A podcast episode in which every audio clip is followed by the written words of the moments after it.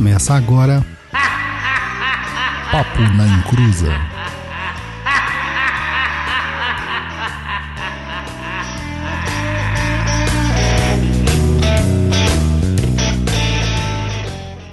Começou, aqui é Douglas Rainho e ele é Chutiriri, morador lá da Calunga, vem firmar seu ponto aqui. Olá pessoal, boa noite, aqui é o Luiz Guenca, estamos aqui a posto para mais um programete. É, e o Elton também tá aqui, só que ele acabou de se ausentar da câmera, não sei porquê. É, mas daqui a pouco o babá Elton Francisco de Oxum volta aqui para falar com vocês. Enquanto ele está vindo, vamos lá para os recados do Japão.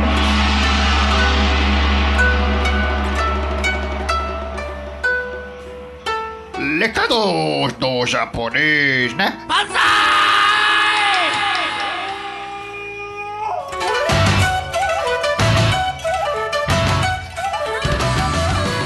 E aí, seus lindões, lindonas e lindones, tudo bem com vocês? Não pula esse recadinho aqui não, tá? Que é rapidinho. Se pular, você pode estar perdendo uma grande oportunidade. Hoje, no tema do programa, falaremos sobre a esquerda. E o papai Todô descolou um super cupom de 20% de desconto para todos que quiserem fazer o workshop do Exu, a sombra da Umbanda, que tá lá no Perdido EAD. O cupom e o link vai estar disponível no post oficial desse episódio lá no nosso site www.perdido.co. Vai lá, corre porque é por tempo limitado. O cupom é válido só até o dia 5 de março, então corre para não perder. E como sempre, queremos agradecer aí aos nossos apoiadores que nos permitem fazer um programa cada vez melhor. Se você quiser ser nosso apoiador, é o caminho de sempre. Acesse lá www.catarse.me barra Papo na Encruza. O link estará no nosso post oficial lá no, blog www.perdido.co. É C e O mesmo, viu, gente? Não tem o M. Eu sempre reforço isso porque tem sempre pessoas novas entrando aí e às vezes a pessoa não sabe desse pequeno detalhe. E se não der para você ajudar aí a gente financeiramente, não tem problema, tá? É, compartilhe aí nossos programas em suas redes sociais, nos seus grupos do WhatsApp e ajude a gente a combater a desinformação. E continue também seguindo a gente lá nas nossas redes sociais para, para que você fique por dentro de tudo que acontece com a gente lá no Instagram, www.instagram.com.br papo ou direto lá no seu app, no seu celular, arroba papo na encruza. O nosso blog com muitos textos e vídeos é www.perdido.co. A nossa plataforma de cursos é www.perdidoead.com. O TikTok da discórdia, procura a gente lá, papo na encruza ou arroba papo na encruza. E aquele e-mail lindo, maroto, para você mandar as suas dúvidas, reclamações e sugestões, e também sua pergunta lá para estar tá sendo respondida no Tá Perdido, é contato arroba perdido.co. É isso aí, meu povo. Vamos aí para mais um programete. E será que seu Elton já chegou? Ele voltou? Não, não voltou. Não voltou. Ele foi pegar uns carregadores ali, ele voltou e já foi, foi embora de novo. Mas aí já, ele já volta. Enquanto isso, a gente vai falando aqui, né? Dizem que Exu só bebe da risada, mas ele é Exu, Exu rei das sete encruzilhadas. Galera, galera, galera, este aqui era um episódio que todo mundo queria né, que voltasse a aparecer aqui nas nossas programações. Parece que fala de Exu sempre traz um novo ar para todo mundo, né? Então eu tô ali com a minha vela que acabou de apagar e cair, seu Zé ali do lado para dar essa forcinha para nós. E a gente vai tentar falar sobre Exu de uma forma é, de prática mesmo, né? O que, que a gente faz dentro das nossas práticas. E não exatamente o que é Kimbanda, definições de Kimbanda ou, ou não, né? Isso aí é uma coisa que a gente já falou e para outros papos mais. Mas sem mais delongas, senhor é, não, senhor, não, é Babá Elton Francisco de Oxum. Vamos lá. Ba ó, primeiro que eu sou babá. e eu que macumba eu sou. Ah, boa noite, povo. Saudade do povo. Tava com saudade de vocês. É, e o povo tá com saudade de vocês, cara, porque o que o pessoal tava perguntando de você e dos carregos que você traz aí atrás de você, você não tem noção. Todo mundo querendo falar com o Elton, todo mundo. Carrego. Vou falar pro povo quem sou já já. o Elton tá aqui, o Elton é um grande amigo nosso, é, ele dispensa qualquer tipo de apresentações, mas o Elton é macumbeiro, por falta de termo melhor, terapeuta, é um cara excelente, tem uma experiência grande aí com a macumbaria e adora trabalhar com Exu, né? Ou melhor, os Exus adoram ele. Então, como um bom filho de, de Omulu com Oxum, Cara, vamos começar primeiro com a sua experiência, Elton, porque aqui a gente mudou as coisas. Aqui eu não vou falar mais de mim, eu quero falar sobre os convidados. E você sendo o queridinho da galera. Meu Deus. Meu Deus. Vamos lá, Vamos né? com- Vamos falar um pouquinho. Começa a contar a sua experiência de Exu pra gente. Como que foi é, os seus contatos com Exu e afins? Alguns anos atrás, os contatos foram bem interessantes. O primeiro contato foi bem interessante. Estou eu lá fazendo minha meditação da Rosa Cruz, sentado, indo pro templo astral, feliz da vida, né? Fazendo todas, né? Faz as orações, faz as coisas todas. Quando eu chego lá no meu templo, tem um ser. Aí eu olho assim, eu levo um susto, né? Quem é que tá ali no meu templo astral? Meu templo Aí vira assim de lado, só vejo uma caveira em volta num manto roxo. Eu levei um susto. Falei, quem é você? Ele falou, eu sou Tata Caveira, você vai me ver muitas vezes. Olha, eu sei que eu saí do templo em menos de 5 segundos, já estava de novo no meu quarto, perfeito, estado e arfando. E de lá pra cá não parou mais essa interação constante com, com, com os trabalhos de esquerda eu demorei um tempo para poder aceitar esse trabalho de esquerda, né? E aceitar que estava vindo junto com isso. Eu fui me descobrir filho de Omulu depois, ao longo do tempo, né? E Sim. ao longo do tempo, não, com 15 anos de idade eu já dançava Omulu sem saber o que era Omulu. Eu, na minha festa de 15 anos, eu, católico, apostólico, romano, feliz, morando no interior do estado, eu estava dançando a dança de Omulu. Não sou de candomblé, nunca fui de candomblé, mas estava dançando. Aí depois de alguns anos, fui fazendo parte da Federação Espírita, fui espírita durante quase 20 anos e tal. Aí apareceu um preto velho, né? Todo mundo lá esperando o mentor, estamos esperando o mentor, estou esperando o mentor. Aí todo mundo lá, boa noite, irmãos, que Jesus abençoe a todos, e não sei o que. Daqui a pouco vem o preto velho e fala: Boa noite, Mizifi, é tudo abençoado. E falaram: Olha, eu acho que você precisa ir para outro lugar, né? E Sim. fui para Umbanda. Só que nesse ínterim, entre a federação e a Umbanda, apareceu seu Tata na minha vida. E aí, junto com o seu Tata, foi vindo gente, foi vindo gente, foi vindo gente, foi vindo gente. Aí estamos aqui cheio de gente trabalhando com a esquerda. Eu chamo de trabalho de esquerda. É, praticamente é um Quimbus, né? Um ônibus cheio de quiumba aí, pelo amor de Deus. Mas só pra, Tem bastante mesmo. é, só pra dar um- um- uma explicação pra galera aí que não sabe o que é templo astral. Templo astral é uma estrutura que você cria no plano astral, né? Criada pelo magista, porque o Elton aqui é um magão, né? Bruxão. Mas, ah, tá boa. E a gente cria isso em algumas ordens esotéricas, né? Algumas ordens ocultistas, a gente acaba criando o templo astral. E ele é um local fechado, não tem acesso para nenhuma entidade exterior, a não ser aquelas, que a gente convida, né? De certa forma, ou que tem um enredo com a gente de alguma forma, né? E todo ocultista que se preza tem o seu templo astral, né? Mas, cara, o seu Tatá, ele foi uma figura, assim, é, até que muito característica, né? roxo, caveira e tal. Uma, uma figura muito clara pra você, né? Mas a gente sabe, né? Eu sou seu amigo, a gente tem amizade há mais, nossa, nem sei quantos mais de sete anos já. É, como que é, por exemplo, um- um- os outros Exus que acabam se aproximando de você? Porque nem todos eles têm uma aparência que a princípio você fala assim, ah, Exu, né? É engraçado, Douglas, é- é, falar um pouco disso. Vamos lá. Quando, ao longo desses anos em que eu fui me aproximando, porque no começo eu tinha muita resistência, né? Eu venho de uma família extremamente católica, fiz parte de grupos jovens e tudo mais. De repente, eu saio desse catolicismo, vou para o protestantismo, fui para a Assembleia de Deus, eu pregava na Assembleia de Deus, fui batizado, profeta e tudo mais.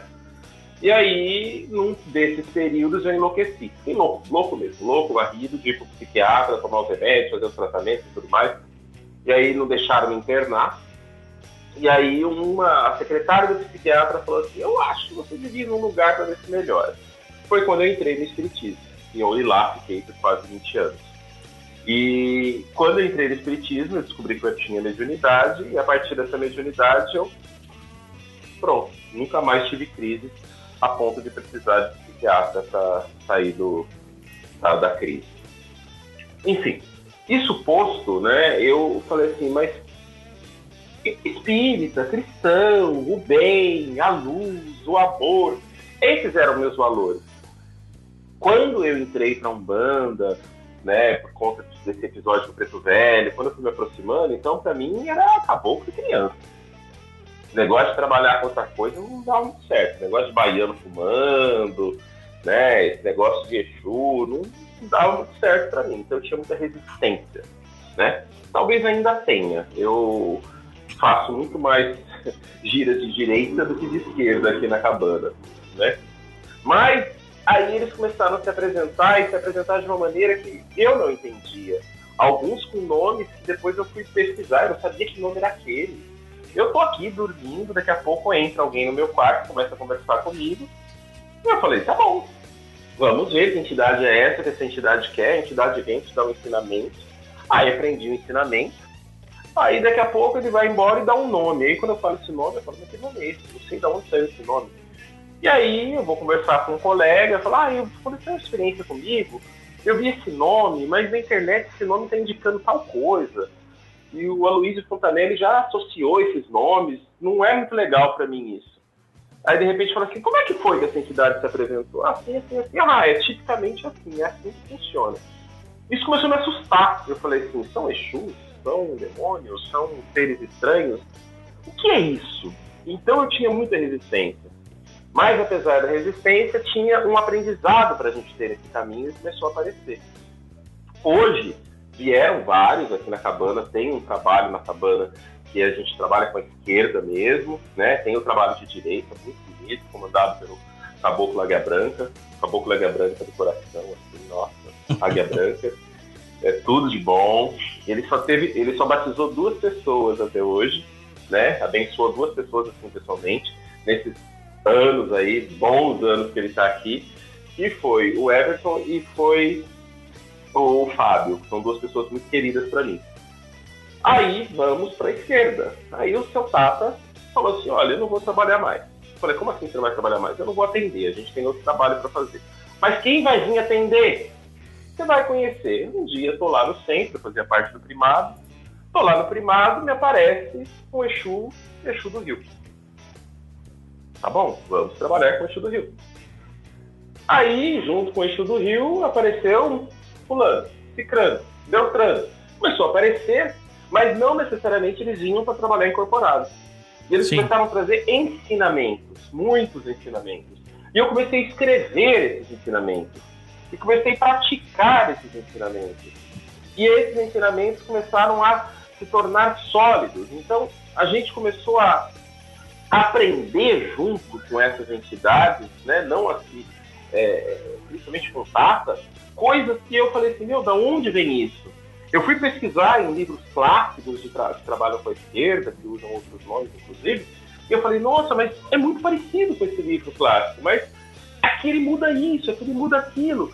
Então, esse trabalho com esquerda, quando ele começou a tomar consistência, tomar é, corpo, estrutura, eu comecei a perceber que era muito mais do que simplesmente ficar resolvendo o problema. Então, o pessoal que vem aqui para trabalhar na casa vai conversar com uma entidade, né? Por exemplo, o, o, o Chico. O Chico é um, uma entidade de esquerda que trabalha aqui com a gente. O Chico, quando o pessoal vai conversar com o Chico, veio um rapaz conversar com o Chico semana passada, e aí falou assim, olha Chico, eu tô com um problema, eu não consigo terminar minha faculdade, eu procrastino, eu faço isso, eu faço aquilo e tal. Aí o Chico falou, tá bom, Vamos entender um pouco disso. O Chico começou a mostrar para ele que o simples fato dele resistir, é, não continuar a faculdade, resistir de trabalhar na faculdade, tinha muito mais a ver com o fato dele não querer a vida que ele tinha.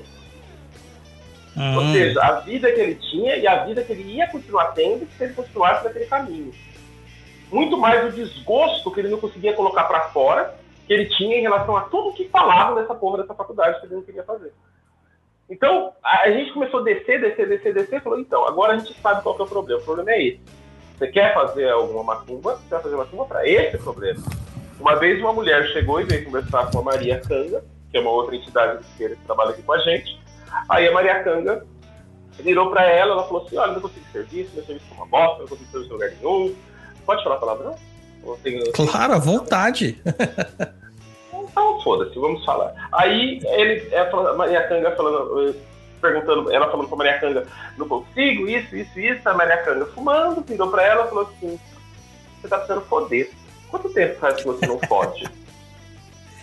Aí ela parou e falou assim, eu tô falando de serviço sem falar de foder? Eu falei assim, é, quanto tempo faz que você não fode? Aí ela falou assim, ah, faz tempo, eu tinha um amante, larguei o amante, voltei com meu marido, eu não gosto do meu marido, então eu não transo dentro de casa, não sei o quê. Aí virou pra ela e falou assim: ah, não gira energia, você quer que eu conseguir serviço como? A energia tá parada. Põe essa bolacha pra trabalhar que você vai ver que a coisa vai fluir. E começou a falar de, dessa energia de construção que faz parte do sexo feminino, da capacidade de gerar vida, de dar vida, né? E aí, conforme ela foi entendendo isso, aí ela saiu daquele choque, né? Porque a Maria Canga vira para poder, a menina tá falando de trabalho, como que é isso? Né? Então, eu comecei a perceber que a esquerda aqui na cabana, ela vai trabalhar, sim, vamos dar um trabalho quase, entre aspas, assistencialista. Eu não sou assistencialista, não faço bem para ninguém, não fico fazendo caridade, não faz parte da minha índole. Mas é um trabalho de você entender aonde está o problema. Porque se você não entende onde é o problema, você vai fazer magia para fazer. Que aí não Sim. funciona. Né? Exato. Então, veio uma pessoa passar com o Tata uma vez, aí ela pegou e falou assim, ah, senhor me desculpa que eu sou meio lesa. Aí ele virou para ela e falou assim, eu acho que você é muito humilde. Ah, falou, por que humilde? Ah, você tá se chamando de meio? Eu acho que você é completamente lerda porque você não entende o que a gente está falando. Então elas são muito firmes, diretas, né? Muito diretas, muito firmes, mas é para resolver. Não adianta vir aqui e falar assim, ah, eu preciso arrumar um serviço, nada dá certo na minha vida, nada dá serviço, e ele vai virar e falar assim, ah, também você não quer. E eles são duros, são firmes. Tem um outro trabalho aqui que eu apelidei de Victor. Eu- Vocês estão vendo que eu estou evitando usar os nomes clássicos né, das entidades. Tô usando É, não, eu tô, eu tô aqui abismado. O Chico eu não conhecia não, desse nome. Eu sei, acho que eu sei o nome dele mesmo, que você já falou. Mas o Vitor, esse daí é um velho companheiro. Você sempre cita ele. Ah, o Vitor é um companheiro e tanto e deixa ele sendo Vitor. E o pessoal veio aqui e falou assim: Ah, Vitor, Vitor, não, falou o nome, né? Aí, olha, eu tô com uns problemas, eu precisava ajustar umas coisas lá no sítio onde eu moro, não sei o quê, não sei o quê. Aí ele falou: Hum, o que, que eu vou ganhar? Ele falou assim: Ah, não sei, eu não posso dar muita coisa. Eu falei, ah, pode fique 20 dias sem usar essa merda que você usa. Aí ele pegou e falou assim: eu não aguento ficar 20 dias. Tá bom, já que você não consegue ficar 20 dias sem fumar essa desgraça para poder fazer as coisas para mim, então você vai fazer uma ferradura, assim, assim, assim, assim, pôr no lugar tal, acende tal coisa que a gente vai trabalhar. Ah, beleza. O rapaz saiu, melhoraram as coisas para ele, conseguiu resolver um monte de coisa. Cadê a ferradura e cadê a- o sacrifício de 20 dias? Não fez nenhum nem outro. Aí ele acendeu, porque ele estava querendo fumar. Acendeu, aí ele começou a ter convulsão. Louco. Aí ele, aí ele teve convulsão, foi pro hospital, chegou no hospital, família desesperada, faz não sei o quê, voltou, não acha nada. No outro dia, acendeu de novo, nova convulsão. E foi assim uma semana, mais ou menos. Até que depois de uma semana lembraram, falaram assim, você fez as coisas que o Exu pediu? Não, ah, tá bom. E aí volta ele pra falar com o Vitor. Ele chegou, o Vitor já olhou pra ele e falou assim, eu acho que a próxima vez eu vou trazer você pro lado de cá, só ir pro hospital tá sendo pouco. Ah, ô louco, o que, que eu fiz? É, o você não fez. Você vem aqui, Você não faz um trato comigo e não faz, eu te mando pra onde eu quero mandar. Da próxima eu te mando pro lado de cá. Então, o que eu estou querendo desenhar nesse cenário, mostrar quem são as entidades, é que não é aquela coisa boazinha, ah, Exu de luz, Exu de luz o caralho. Eu não sei de onde tiraram essa ideia. Né? Não, não é Da aquela coisa- bunda, né? O português mais Algo- claro é essa, né? Da bunda, né? Só pode. Não, não tem isso. É, ah, Exu de luz, Exu bonzinho, Exu doutrinado, Exu que trabalha com isso. Eu não conheço. Talvez exista em outros lugares. E, Aqui, e, aque- trabalha assim. e- e aquela máxima lá que o pessoal fala que Exu é guardião? Ah, eles guardam, guardam muita coisa. Nossa, guardam muita coisa. Rancor, principalmente. Guardam que é uma Não, maravilha. eu, eu, eu, eu, eu, tenho outra ideia. Eu respeito aí quem trabalha com Exu Guardião, Exu de Luz, a casa de onde eu vim, falava, os Exus aqui são doutrinados, não fazem amarração, os Exus não matam ninguém. Nossa, teve um dia que o, o Tata tava no, no terreiro, no antigo terreiro que eu participava, aí a mãe pequena veio falar com ele. Tata, eu tô com um problema assim, assim, assim, assim com meu filho. Ah, dou um susto nele e vai sossegar e para com isso. Como assim um susto?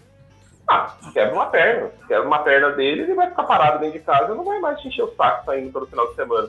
Não, Tata, eu sou mãe dele, não quero que ele quebre a perna. Ah, posso trazer ele pro lado de cá também. Decide aí o que você quer que eu faça. Não tem essa coisa de que, ah, eu não posso fazer isso. De repente, para aquele rapaz quebrar a perna, poderia ajudar. Então, eu não sei o que ele está vendo, eu não entendo a, a profundidade que ele está vendo, eu não sei quem ele é em profundidade. Então, por que, que eu vou contestar aquilo que ele está fazendo? Então, eu não contesto. Né? E, e aí o pessoal chega aqui e fala assim, nossa, seu Exu faz isso. Faz. A única coisa que eles não fazem, né, a- pelo menos a maioria que trabalha aqui, é falar palavrão. Por quê? Porque o dono da casa não gosta de palavrão. Quem trabalha, quem abre a, a- a esquerda aqui pra gente é o preto velho. E o preto velho não gosta de palavrão, então eles não falam palavrão. É a única coisa. Eu faço. Vocês vão eu falando palavrão, tenho a boca suja, não tem problema com isso. As entidades, não. A não ser se estiver num, num campo aberto. Quando, quando vem no cemitério, quando vem no- no- na floresta, que aí não tá na casa do preto velho, né? Tá na casa deles, falam. né? Aí eles falam, ixi, aí fala, nossa, tem umas coisas que talvez não, não seja legal falar no ar, mas fala bastante besteira. O Tiriri fala tanto palavrão, cara. É, às vezes tem que controlar a língua dele, é difícil ficar nessa luta aí. É, a pessoa vai lá esperando receber um carinho e recebe o seu filho da puta, desgraçado. Aí, Não, isso é pouquinho, não é isso que eles falam, não. Então é meio Isso complicado. É bem É. isso é pouca coisa. Mas tem uma das entidades que trabalha com você que você sabe que é a minha querida, né? Que é a Dona Rosa. Fale um pouquinho Nossa, mais sobre essa magnífica personagem. é um Olha, ícone, né? a Dona Rosa foi um- uma história. A Dona Rosa tem uma história bem legal. Eu trabalho com magia já há alguns anos, né?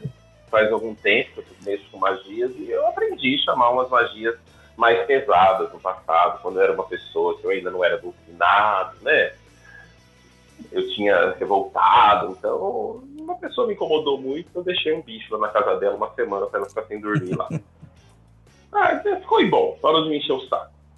E aí vamos pro terreiro. Sexta-feira é dia de macumba.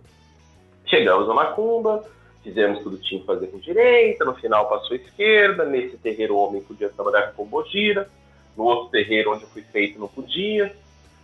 E aí Dona Rosa veio. E naquela época Dona Rosa ainda usava é, guia, é guia, colar, não colar, Sim. usava colar, não usa mais guia. Né? Ela não usa mais aqueles guias de, de miçanga, não.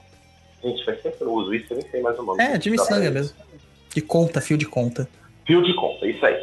Então, aí ela usava fio de conta ainda. Aí ela veio, fumou, tá com fio de conta, tá de bem com a vida, tá de boa, não sei o quê. Aí ela falou assim, olha, é melhor vocês segurarem o rapaz. Falaram, por quê? Eu acho que ele não vai ficar muito bem depois que eu for embora. Quando eu fui embora, eu não sei que merda de quiumba entrou em mim e juntou a mãe de santo da casa, a mãe pequena, o Exu da casa, não me tirou de mim o que estava em mim. Aí alguém teve a ideia de pegar o colar e colocar o colar da Rosa. Quando colocou o colar da Rosa, ela voltou. Voltou, pediu outro cigarro, fumou o cigarro, não bebia. Eu acho que esse dia ela não bebeu nada, porque era muito tarde. Aí perguntaram pra ela, o que, que aconteceu? Eu falei assim, ué, eu só deixei chegar perto dele que ele mandou no outro. Que ah, mas isso é maldade, não sei o quê. Ah, ele queria fazer, eu deixei chegar perto dele, só pra ele saber o que é. Mas aí, ele vai dormir? Eu falei, não sei, não tô preocupado, me dá mais um cigarro. Aí, depois de muita conversa, conseguiram convencê-la a me dar uma força e tirar o que estava em mim. Então, ela é muito precisa nisso, né? Ou seja, se tiver, se eu tiver culpa na, na cartório, vamos pôr culpa entre aspas aí, né? Se eu tiver responsabilidade em alguma coisa, ela tá pouco se fudendo, ela deixa o bicho pegar. Mas se for para ajudar, ela ajuda. Teve um rapaz que há cinco anos atrás foi passar com ela, foi pedir para ela um trabalho que ele pudesse fazer e ganhar dinheiro com arte. Ela falou: tá bom, você vai me dar isso, isso, isso. Fez a lista do que tinha que fazer, fez a lista, ele fez, ele há cinco anos trabalhando com arte ganhando dinheiro dele, mesmo no meio da pandemia. Por quê? Porque ele foi, conversou com ela, ele merecia, ela não vai fazer de graça. Ah, vem alguém aqui na minha casa, quer passar a rosa para fazer. Primeiro que ela pode te atender, ela não atende mais, quem atende agora é a Maria Canda. E segundo, que se tiver no seu campo, ela vai facilitar. Teve um, um- um ex-amigo meu, que Deus o tenha, no inferno de preferência, e nós tínhamos, nós tínhamos terminado, e ele arrumou uma vaca para poder pôr no meu lugar. E ele estava lá namorando a vaca, e aí ele me ligou e falou assim, olha, eu vou na gira e vou levar a mina. Eu falei assim, eu acho que vai ser interessante, porque eu tô precisando matar alguém, você pode levá-la que eu mato ela e você. O que que aconteceu? Ele esperou eu incorporar, porque a Rosa, ela me apaga, a Rosa, o Vitor, tem alguns que me apagam. Ele veio, passou com a Rosa, a moça não veio, porque ela ficou com medo. Passou com a Rosa, a Rosa deu um botão de rosa para ela, o botão de rosa ficou aberto 20 dias, e a moça curou da maldita que ela tinha lá na- nas partes pudendas, o que que ela tinha nas partes pudendas. Enfim, contra a minha vontade, que por mim eu deixava ela morrer do que ela tinha nas partes pudendas. A Rosa, ela trabalha, ela ajuda, ela apoia. Hoje ela não atende mais, mas quando ela atendia, ela fazia isso. E, e é de uma forma muito justa, sabe? Ou seja, Sim. independente do tipo de rixa que eu tinha com ele, ela entendia acima disso. Então, a Sim. Rosa, ela é uma pombogira. Quem trouxe essa pombogira pela primeira vez foi a Gladys, né? Tenho muito afeto pela Gladys Camorim. A Gladys Camorim me ajudou muito no decorrer da minha, do meu desenvolvimento lá atrás. E a Rosa, ela ensinou muito. Um dia ela se revelou, ela contou a história dela, da onde que ela veio, e ela tem uma energia que a gente chama de energia de Norna. Né? Então ela tem uma- uns trabalhos que ela faz, e usa escrita rúnica, e é bem interessante. Uma vez no trabalho, a gente estava passando por um, um processo no meu trabalho bem difícil. Uma pessoa estava tentando me derrubar de todo jeito, né? me derrubar mesmo, me foder. E eu estava muito mal, porque depois que eu tinha apanhado dessa, de mandar o demônio pro, pro rapaz lá, eu nunca mais mexi com nada. E eu falei, não, vou, vou- vamos resolver na direita, vamos resolver na direita, vamos resolver na direita. Aí a Rosa apareceu e falou assim, olha, pareceu um sonho pra mim. Falou assim, olha, você vai pegar uma ardósia, você vai fazer isso, isso, isso, isso, vai escrever em runa assim, assim, assim, assim, deixa o nome dele. Eu cuido. Aí o que aconteceu? Naquela semana eu fiz isso na sexta. Segunda-feira descobriram todas as falcatruas do rapaz. Mas falcatruas pesadas. E aí, naquela semana, ele ia ser mandado embora até por justa causa, porque fez tudo à tona. Aí Claro. saiu um financiamento que ele estava esperando. Quando saiu o financiamento, ele conseguiu um dinheiro para poder abrir um negócio próprio. E aí ele saiu, foi abrir um negócio próprio, o negócio próprio dele está indo muito bem, obrigado. Ou Que seja, o que ela fez, eu não sei. Sei que eu fiz a magia com a escrita única, tenho anotado nos meus cadernos aí, e ela colaborou. E ela ensina runas de um jeito incrível. Assim. Eu não sei runas como ela sabe. E ela ensina runas, ensina uma série de coisas. Então é É uma que- entidade que ela Pode, pode falar. é uma entidade que ela, ela colabora muito, né? E tem quê com as entidades que trabalham aqui na cabana que ensinam magia. É, elas querem assim, magia, feitiço, tanto faz o nome que você quiser dar. Hoje eu perdi o preconceito de magia com feitiço. É, elas ensinam isso. A ideia é que você tenha autonomia, que você tenha responsabilidade nas coisas, que você saia daquela coisa da dependência, de toda semana ficar pedindo uma assistência. Ah, eu vou lá pedir, pedir, pedir, pedir, pedir. Não, você começa a trabalhar para se tornar autossuficiente, para você se tornar autônomo, ter autonomia. Então eles trabalham muito com isso. Até o preto velho. O preto velho ele começa a ensinar as coisas para a pessoa, falar, ah, filha, vamos trabalhar isso que está sentindo. Vamos trabalhar, vamos fazer isso, fazer aquilo, fazer isso. E eles seguram muito. Né? Eles seguram porque eu tenho meus instintos, tenho, tenho meu lado muito bom, tiro roupa do corpo para dar para alguém, já fiz isso várias vezes, mas eu tenho um lado instintual. Então eles seguram muito esse instinto, e aí é o, é o trabalho de esquerda que é feito aqui. Eles mostram seus demônios, né? Demônios entre aspas, estou falando das suas sombras, aquilo que você resiste, aquilo que está dentro de você. Eles mostram isso para você, para você aprender a, e ter consciência disso, e aí você vai trabalhar para ter autonomia, para você não continuar sendo dominado por esses demônios, mas sim saber como trabalhar com eles ao seu favor. E isso é sim. fantástico. Isso é muito legal. Olha, e eu vou te falar, aprender a trabalhar com os demônios é muito difícil, cara. Ainda mais quando você tem uma facilidade de trabalhar com a esquerda, e a esquerda tem essa, essa autonomia, né? Vamos dizer assim, em certos casos, para você é, fazer umas magias um pouquinho menos éticas, é muito difícil você manter a vibração, manter o pensamento claro e tal. Neste exato momento, eu estou querendo demandar meus filhos de santo. Porque, repara se isso é forma de limpar o terreiro. Isso é respeito com o terreiro? Não é respeito com o terreiro. Adoro! Adoro! Amanhã vai estar tá todo, mundo no pé do Ump Mato levando chibatada. Ah, é, só as espadas de São Jorge na, na, no lombo. Mas então, Deixa Elton. pessoas serem felizes. eu deixo. De preferência longe do terreiro. Você tocou num assunto, cara, bem interessante, que é justamente essa questão que o Exu, ele meio que ele extrapola aquilo que nós temos dentro da gente. Né? Algumas é, algumas filosofias, algumas doutrinas, algumas coisas assim, falam que o, o, o, Exu ele tem natureza especular, ou seja, ele é um espelho.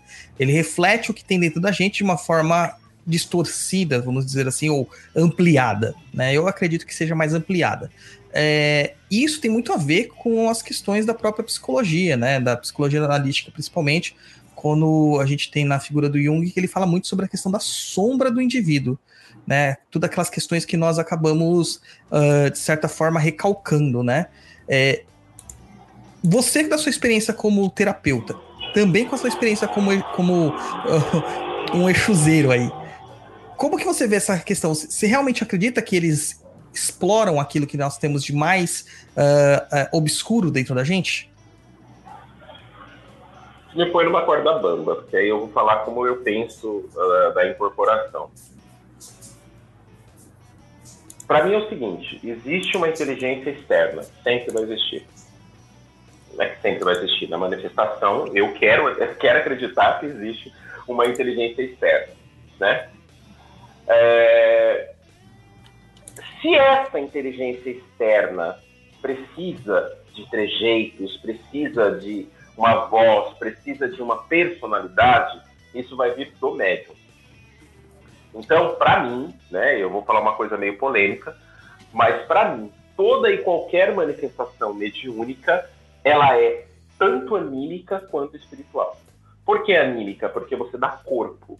Eu vou dar corpo. O Águia Branca vai tirar é, é, elementos meus, não sei da onde, porque aquela bondade, aquela calma, aquela paciência existe em mim em algum lugar que eu não conheço. Vai tirar de mim todos esses elementos e vai expressar isso numa personalidade. De certa forma, quando a gente vai falar de esquerda, ele vai pegar esses elementos dentro da gente, principalmente aqueles que a gente esconde, principalmente aqueles que a gente resiste.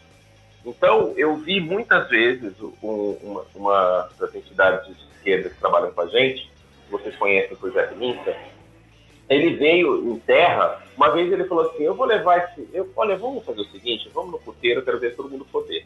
E eu vou incorporar para fazer esse moleque poder.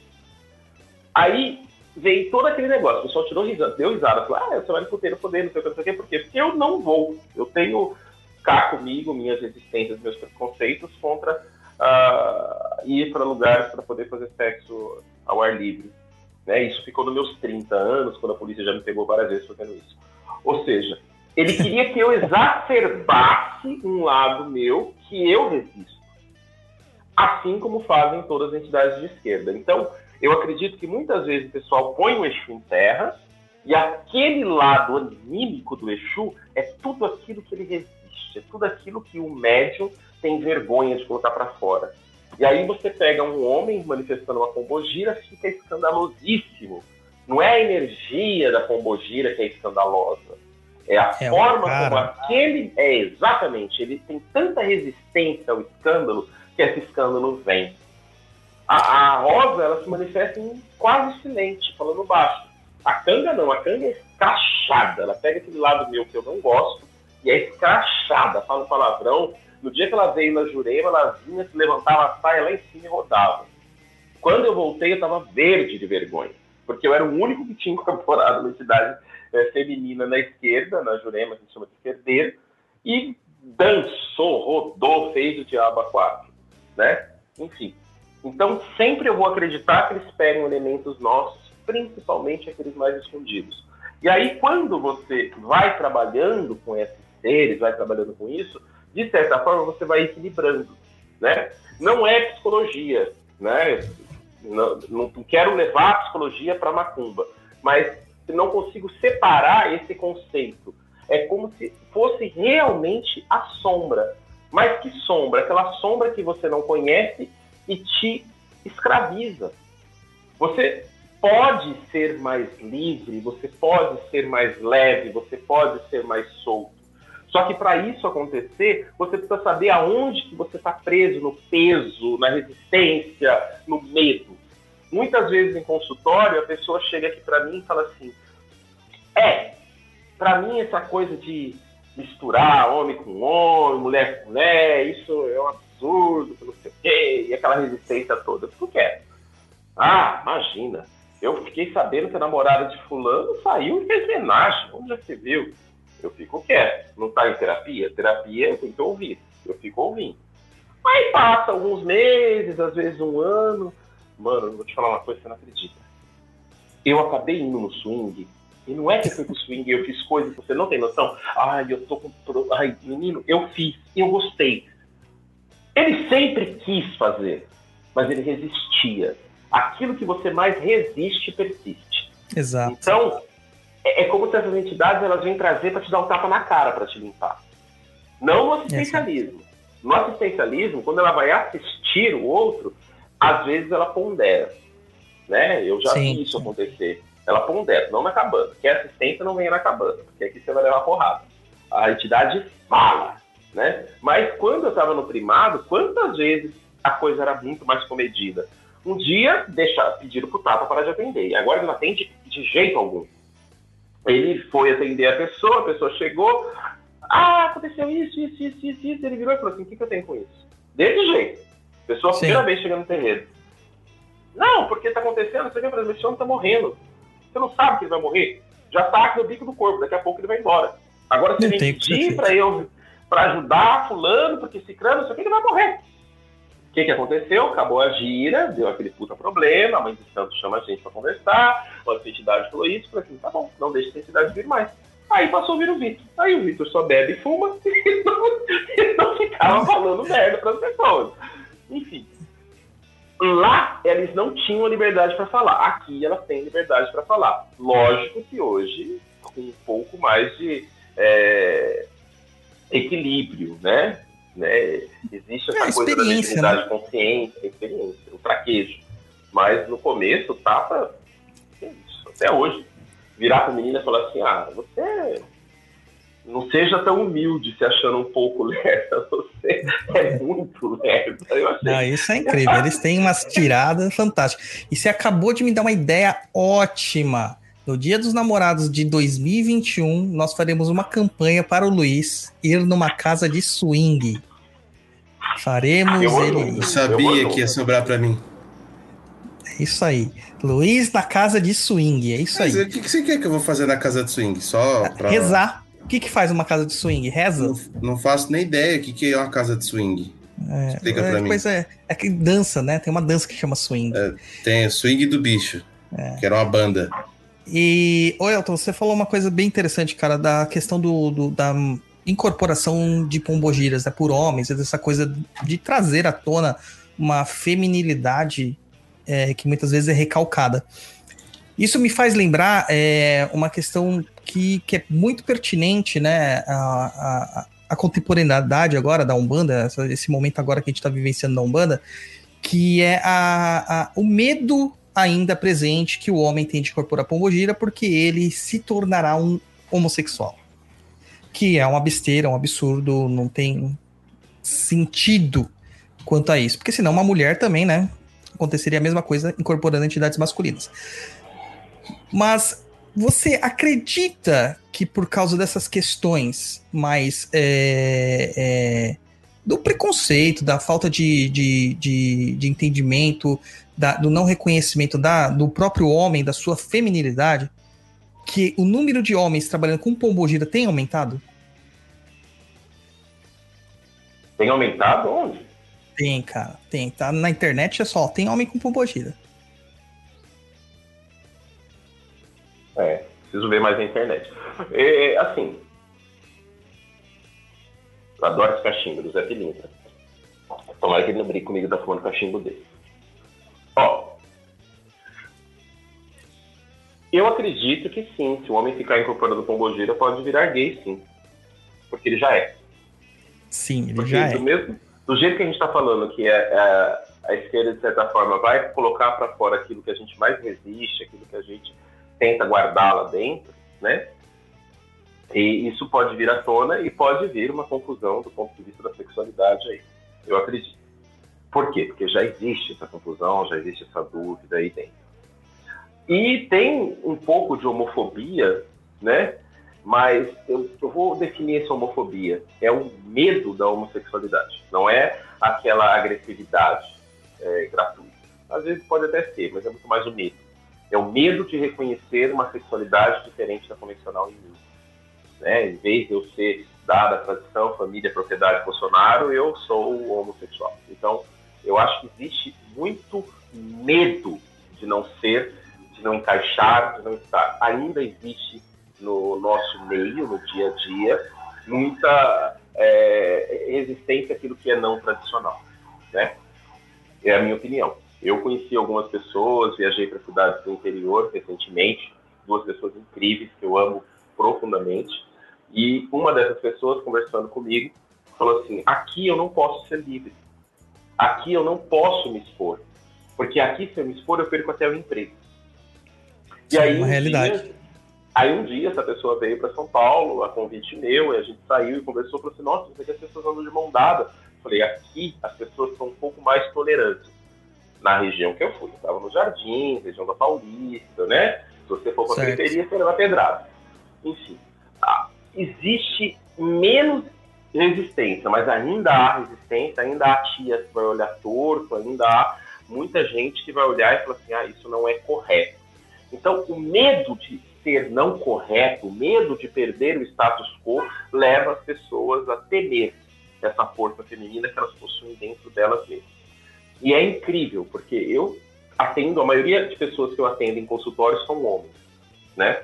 A maioria, a maioria mesmo. Esses homens chegam no consultório sempre com o lado feminino quebrado. Mas não é quebrado no sentido de ser fraco, fraquejado. É quebrado no sentido de estar dominando. É o lado feminino que te dá segurança. A criança, quando sai para correr, quando é pequenininha, ela olha para trás, aí se a mãe está aprovando, ela continua correndo, mas ela vai olhar para trás e ela sabe que a mãe está lá. É o lado feminino que nos dá segurança, que nos dá aquela sensação de que eu posso avançar um pouco mais. Mas quem avança é o lado masculino. Então, as pessoas se sentem tão inseguras e chegam com esse lado feminino tão quebrado que elas temem o que elas podem se tornar. Por quê? Porque eu não tenho. Se eu tenho um feminino quebrado, eu não tenho um masculino equilibrado. Se eu não tenho masculino equilibrado, eu não posso avançar, eu não posso dar cara a tapa. Eu não posso aceitar os tapas que vão me dar. Eu não posso ser telhado de vidro, como me disse uma pessoa ontem. Tá quebrado É. em todos os sentidos, né? Ele acaba estando Exatamente. quebrado em todos os sentidos. Eu fui visitar um terreiro de um amigo que eu gosto muito, e aí ele falou assim: aqui homem não recebe nenhuma entidade feminina. Nem Oxum, nem Emanjá, Cabocla, Baiana, não recebe nada. Aqui tem que ser homem recebe entidade masculina, e as mulheres podem receber o que for, porque a energia da mulher consegue separar isso e aquilo. Bullshit! Falei, Sim. gente, para com isso. Que bullshit. Existe um temor da mulher. Tanto é que em algumas, ah, algumas literaturas da psicologia analítica, que é que eu sigo, a minha, a, a- a mãe ela é tratada como um dragão. E a carta 6 do tarô, que os são os amantes, né, que é a carta dos amantes, no baralho da Golden Doll é retratado uma mulher amarrada e um dragão. E o cara tem que salvar a mulher. E para salvar a mulher, ele precisa matar o dragão, que é realmente o conflito do complexo materno. Ele precisa matar a mãe. Isso não é literal, gente. Não vamos matar mãe. Não façam Né? isso, viu, Suzanes? Não façam isso. É, Hitchcock, né? É, Ou É. seja, matar essa mãe é deixar de ser dominado por essa força feminina de um jeito negativo e arriscar ir para a vida. Arriscar ir para a vida, dar o cara, dar a cara tapa, incorporar a pombogira, aceitar que é filho de Oxum, deixar o feminino surgir, mas um feminino equilibrado, bonito. Se você não tem o feminino, você não cria porra nenhuma. Não nasce. Tem aquele conto que mostra que aquele Tan, quando o Oxum seca todas as águas doces, porque ela não é convidada ao banquete dos orixás, e aí vão lá pedir perdão para Oxum e nada nasce no mundo. Sem a força Sim. feminina não tem vida. Mas não, não, homem não incorpora pombogira, isso é a regra. Ótimo, continue com as suas regras. Eu não frequento essa casa e pô, tá certo. Aqui o homem incorpora pombogira. Aí quando começa aqueles homens incorporando pombogira, que fica rebolando, que fica fazendo isso, fazendo aquilo, que eu sei que é muito mais médico do que da entidade, porque tem esse lado anímico que eu falei no início. Sim. Gente, vamos tratar esse médium, mas eu não vou condená-lo. Eu vou deixar aquela pombogira vir, quer cobrinco, põe, quer passar batom, passa. É um médium e ele precisa disso para ele ter contato com o lado feminino. E cabe a mim, como dirigente, ajudá-lo a equilibrar esse lado feminino. É anímico, é anímico. Mas ele vai equilibrar através de uma conversa e não eu cortando a entidade. É terapêutico, na verdade, né? É uma forma terapêutica de tratar essa situação. É, você sabe que um dos primeiros exercícios que eu fiz com o pessoal lá no chão de Jorge foi colocar os homens para receber é, força de radiação das águas, né? Aí eu vi um monte de homem bambiando nas sereias lá. Eu falei assim: é, vocês achavam que homem não recebia sereia. Sempre acreditaram nisso, né? Tá vendo? E o que, que foi que vocês sentiram? Mentira? É, não foi mentira. É, é, falta um pouquinho esse entendimento, né? Ah, Uhum. O Matheus Brandini, ele coloca uma pergunta aqui pra gente. Esse aumento de homens trabalhando com pombogira seria pela necessidade do planeta de resgatar o sagrado feminino, equilibrar a situação atual de patriarcado dominante? Não sei. Eu sei que acha, eu não sei. Eu não faço. Assim, eu não tenho ideia, cara. Eu acho que não. Eu acho que, na verdade, é uma forma de equilibrar o, o homem mesmo. Né? Com essa negatividade, essa negação do feminino dele de sempre. Né? Com essa negação, esse feminino que, que ficou esquecido durante séculos, né? Durante As séculos. pessoas, as pessoas olham para o feminino como fraco, né? O feminino é tão fraco que é o único capaz de parir. É, o único capaz de gerar vida. Isso não importa se em qual reino. Animal, vegetal, né? Ou hominal. Fe- Feminino é tão fraco que sangra todo mês e tá lá, em pé. Tudo bem. Não morre, né? né? Não morre. Tão fraco que é o feminino. A gente ainda tem um, um conceito muito machista. Eu acho que esse resgate, né? Nós tínhamos um matriarcado, passamos por um patriarcado, precisamos passar por todas as evoluções que passamos, precisamos do cristianismo do jeito que veio, das cruzadas, senão a civilização não chegava no ponto de evolução que chegou agora. Essa é uma opinião pessoal minha. Mas o homem sempre resiste a esse poder do feminino. É como se fosse uma sombra. Queimamos as bruxas. Que bruxas que nós queimamos? A Maria Canga foi uma bruxa. E ela fala, ela não atende homem. Maria Canga, Hum. quando chega homem aqui, ela olha assim torto, ela deixa pro Zé atender. Por quê? Ela fala assim, vocês nunca reconheceram a força do feminino. Agora vocês têm que pedir ajuda pro feminino? Então vocês pedem ajuda pro Zé. E ela não atende. Né? É o jeito dela, é a entidade, eu deixo ela ser do jeito que é, porque de certa forma, quando ela faz isso, faz com que o homem se depare com alguma sombra dele. Então, de alguma forma, aquilo, como você disse, é terapêutico, é bom para ele. Né? Tem muita gente que vem aqui e ela não atende mesmo. Não atende, deixa elas sem atender. Pois bem, queimamos as bruxas, porque achávamos que essas mulheres eram subversivas, sabia? Elas poderiam destruir, poderiam construir algumas coisas. Como que surgiram essas mulheres com conhecimento de ervas na floresta e tudo mais? Por causa das fugas. Como que elas tinham de sobreviver, né? Então o homem sempre temeu esse feminino. E por temer esse feminino, ele combate o feminino. De certa forma, talvez essa, esse aumento de pombogira é uma forma do homem começar a olhar para esse feminino. O feminino, ele é muito grande, assim como o masculino também o é. A gente não sabe, a gente não conseguiria viver só com um dos lados. Jung fala que é a ânima que leva o homem a conhecimento de si mesmo. A ânima é essa porção feminina que é a constituição do homem. Não tem como você aprofundar no autoconhecimento, não tem como você aprofundar no conhecimento que você tem das coisas mais profundas que existem na sua psique, se não for através da ânima. E aí tem uma sequência de coisas, né? Primeiro você reconhece a, a sua sombra, se equilibra, vai fazer integração com isso, vai começar a trabalhar esses complexos, para depois você conseguir avançar no conhecimento interno. Que a gente diz que vai acontecer na metanoia, depois dos 38, 39 anos, na fase da crise dos 40. Que é a fase onde o homem começa a questionar quem eu sou na vida. Né? Poxa, tô nessa fase, hein? Tô nessa fase. Tô nessa fase. Desde aquela nossa conversa lá, mas eu tô me encontrando, hein? Tô me encontrando. Agora é o Luiz que vai entrar nessa fase, mas a gente vai mandar ele pra casa de swing e tudo vai resolver. Por que, que todos os problemas eu que tenho que resolver? A parte suja fica comigo. É, é nesse, ó, é o povo que está pedindo, Luiz. Aí, ó, Lucas Santana, Alexandre Abreu, Gabriel Silva. Até a Diana aqui, ó, tá rezando pra você Não, ela conseguir. tá ó. rezando pra mim. A Não, Diana. importa que eu, a meu entendimento, eu sou o host aqui. Então eu tô entendendo que ela está rezando para que você consiga. Entendeu? Ó, até o Guto falando, Japa, leva nós. Tem que ir sempre acompanhado, Guto. Não pode ir sozinho. Entra de dois, sai de dois. Não tem como fazer ao contrário. Então é isso aí. O pessoal fala aqui que tá nessa fase dos 40 desde os 12 anos, Elton. Igor, depois você pega meu zap e vem aqui fazer terapia. Você tá desde É. os 12, você não viveu nada. Nada. nada, nada, nada. E, cara, vamos porque o pessoal quer saber. Já que você trabalha tanto com Exu, né? é, você disse que o propósito mesmo de trabalho é um trabalho mais de impulsionar a pessoa a sair de uma inércia que às vezes ela se encontra, de ter um, um entendimento, de trazer conhecimento, de trazer propósito, não tão assistencialista quanto outras linhas de Umbanda acabam trabalhando, né? É, mas é seguro trabalhar com Exu, Elton? É seguro? Tanto para o médium quanto para o consulente? É seguro? Depende. Tem uma entidade que trabalha aqui, que é o Exu Treme Terra, que a gente não, não traz ele. Nem pede as coisas para ele. O Vitor falou, deixa o homem quieto. Deixa o homem quieto. A gente não trabalha. Aí vem um aqui falando, não quero invocar o Treme Terra para fazer o negócio. Tá bom, chama o Treme Terra. Se ele levar uma perna sua, foda-se, vai levar. Porque ele precisa de uma energia específica. E essa energia específica tem que ser dada. Se não for dada essa energia, depois vem falar assim, ah, aconteceu tal coisa. E manda chamar ele.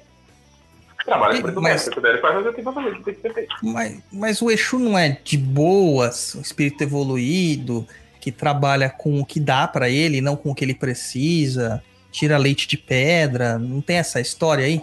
Tem, tem. Tenho um pessoal que trabalha com enoquiano também, não tem? Sim. Hum, Qual a diferença? A diferença energética a gente sabe, não quero, não tô questionando isso. Mas você vai trabalhar com enoquiano, se você não colocar tudo do jeito que tem que ser colocado, ele arranca a sua energia de fora.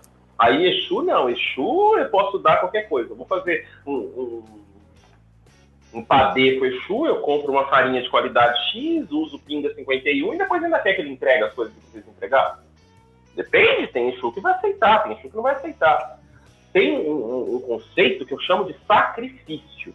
Né? E não tem a ver com corte, não. Quem gosta do corte, daqui a pouco vai falar, ah, você corta, não corta, eu acho que isso é de menos.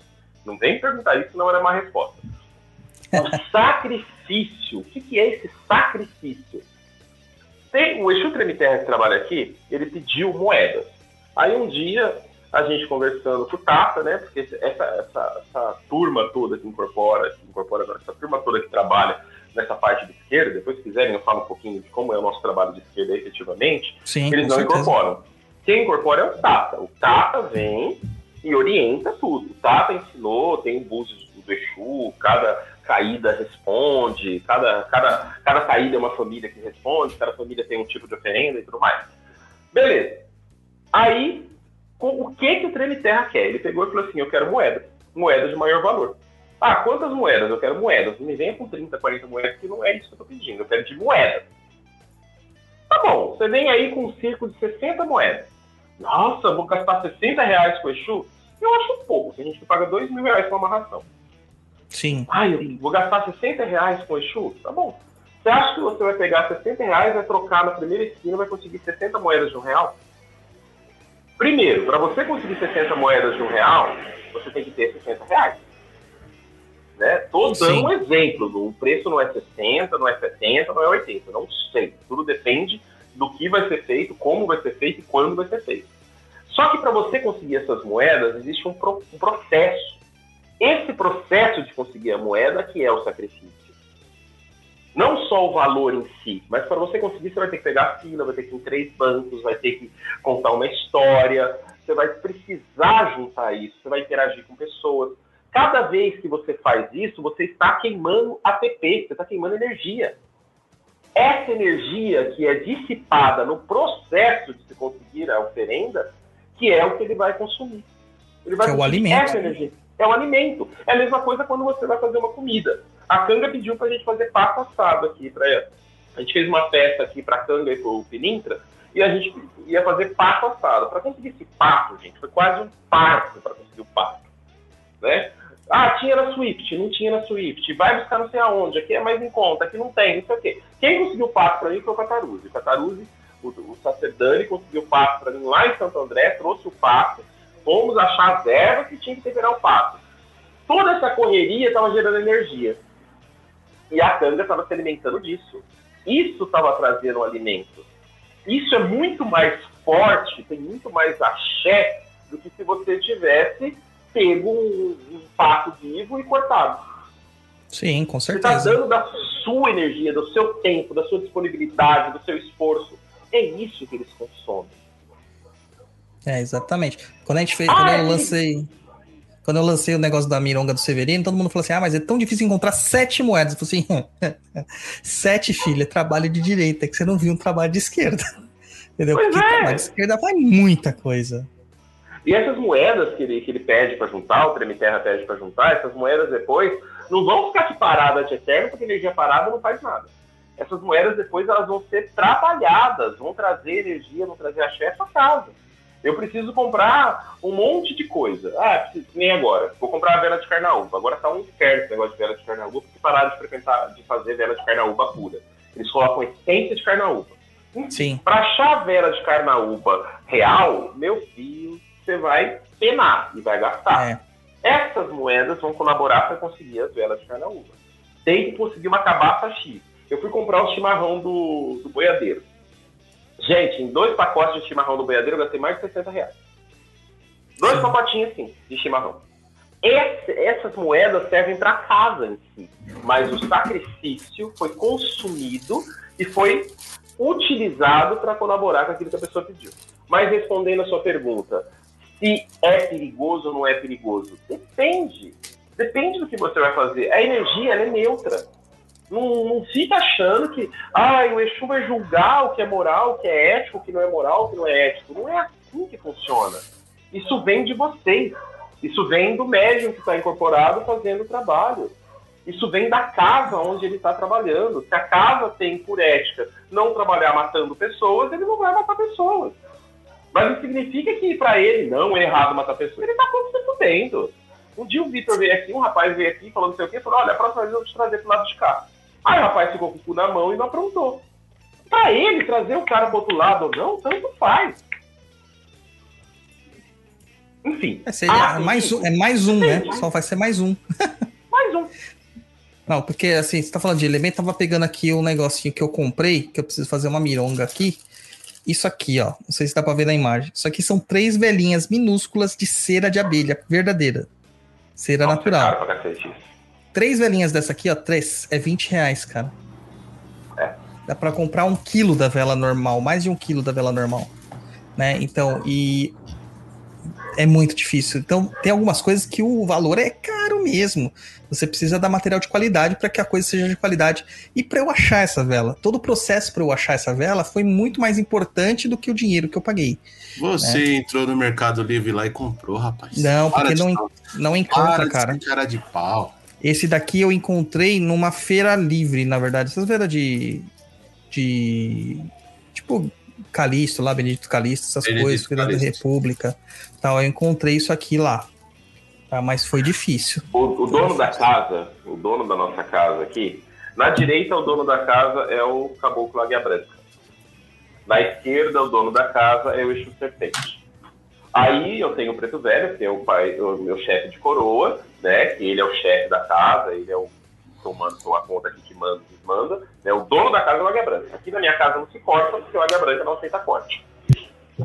O Serpente, que trabalha na esquerda, ele pediu osso de cobra que não fosse matada. Natural, Gente. morte natural. onde eu vou conseguir osso de cobra que não fosse matada? Eu demorei alguns anos. Aí um dia eu tava na casa de um amigo lá em Piracicaba. Aí ele, oh meu amigo, eu lembrei de você. Eu falei, por que você lembrou de mim? Ah, você tem uma cobra de animal de poder e apareceu uma jiboia morta por causa da chuva. E então os ossinhos, eu tirei um monte de ossinho e dei pra você. Consegui os ossos da cobra pra fazer a firmeza do dito cujo. Tudo vem no tempo certo, do jeito que tem de vir mas você vai faz essa penação, né? A gente fala muito penar no interior, né? A gente fala, ah, penou para conseguir. Essa penação que é a energia que é dada, a energia que é que é feita, é um axé, né? Eu lembro quando eu ia em roça de candomblé, né, para visitar, para participar, eu nunca fui de candomblé, eu ia lá porque eu gosto da festa, adoro festa. Quando tem a festa de papai, nossa, gente, que maravilha. O Bulu é a melhor festa de todas. É, o pessoal ficava ali o dia todo trabalhando e aquele, aquele trabalho, aquele preparar, ali que o orixá estava, ali que você sentia o axé. A noite era a cereja do bolo. Era a cereja do bolo, aqui todo mundo limpando. Gente, o Lubagé é uma experiência única. Eu, Sim. esse ano não teve, ano passado eu fui. O Lubagé é uma experiência única, porque era um axé do começo ao fim. Toda vez que a gente vai fazer algum tipo de trabalho aqui na cabana, tem muita comida, né? Eu falo que eu tenho a lua em touro, a minha lua em touro adora comer, então tem muita comida, mas não comida em exagero, comida de é, diversidade, eu não gosto que sobra. Esse negócio de ficar sobrando comida, eu não gosto. Vem aqui, come, já leva um pouco para sua casa, se sobrar, joga fora. E aí, como eu não gosto de jogar comida fora, sempre faço a comida na quantidade certa. Mas tem comida, é pato, é farofa de caju. Zé pediu farofa de caju, gente. Quem já comeu farofa de caju? Eu já comi. Mas é farofa, é farofa do, do fruto, não é da, da castanha. Ah, não. É da castanha, já comi da castanha. não, é uma delícia, fazer uma farofa do fruto. Você tem que secar o fruto para virar farofa. Você tem noção do trabalho que dá isso? E o pessoal É, hoje eu- secando. Onde eu comi, eles chamavam de paçoca de caju. Muito bom. Ah, não come isso não. Ele come. Eu adoro incorporar porque eu como qualquer coisa no sim. O, a Bárbara me lembrou aqui, ó, que ela mandou no chat que ó, essas velas eu comprei no Caldeirão Místico. Tá? Não foi no Mercado Livre. Mas tem, tem várias aí que você encontra. Mas sabe que negócio de comer, cara? O, o Tiriri, ele adora uma comida, né? Ele adora um padê. E ele sempre mandou fazer o padê e levar pra assistência comer junto. E ele lá Uhum. trabalhando, ele vai comendo o padê ali, ele põe lá na, na alguidade dele, na- no prato de barro dele, vai comendo enquanto ele tá tendo a gira e a galera tá comendo também na, na assistência. É, é o padrão dele. É o padrãozão dele. Ah, Os, os Exus gostam de comer, né? Essa que é a verdade. Agora, bom, né? eu tô, Não é É, que bom, né? que bom, né? Mas por que que tem que fazer isso aí com o Exu? Por que que não pode ser com outro tipo de entidade, cara? Como assim não pode ser contra a entidade? Eu faço com todas. Então, mas por que a pessoa fala assim, ah, não, tem certos trabalhos que só Exu pode fazer? Pois é, né, Douglas? As pessoas acham que Exu tem uma especificidade que as outras entidades não têm. Isso é limitar o trabalho das entidades, limitar os trabalhos até mesmo dos próprios Exus. Né? Tem, tem, tem, tem, tem um lado das pessoas que acham que assim, ah, esquerda faz isso, direita faz aquilo. Né? Então, se eu estou trabalhando com direita, eu não vou fazer tal coisa. Se eu estou trabalhando com esquerda, eu não vou fazer tal coisa. É, é, é uma limitação humana. Todo trabalho que o Exu faz, a direita também faz. Existe uma coisa da hierarquia energética. O Vitor trabalha numa profundidade que o Águia Branca não consegue ir. O Águia Branca trabalha numa superioridade que o Vitor não vai conseguir ir, porque ele trabalha numa outra faixa energética. Mas não significa que ele não pode quebrar uma demanda numa faixa energética superior, ou esse não pode fazer uma cura numa faixa inferior. Só que, às vezes, as pessoas limitam. Eu vejo assim: independente da entidade que está em terra, o problema pode ser resolvido. Mas existe, sim, pessoa, é, entidades que têm mais facilidade com algum tipo de trabalho. Eu posso pedir para o marinheiro trabalhar um processo de emprego? Posso, mas ele vai trabalhar esse processo de emprego olhando para a sua emoção. Ver que amarra emocional está te impedindo de conseguir aquele emprego. Se você falar com o boiadeiro, o boiadeiro talvez vai falar de atitude, está te faltando atitude para você conseguir esse emprego. Mas o problema emprego pode ser resolvido por qualquer entidade. Eu não sei se ficou claro. Ah, você tem que atravessar o rio, não importa se você vai pegar a ponte a nada ou pelo rio, ou pelo barco, né? Tem que atravessar o rio, né? Exatamente. É, é isso que o pessoal às vezes não, não- não entende.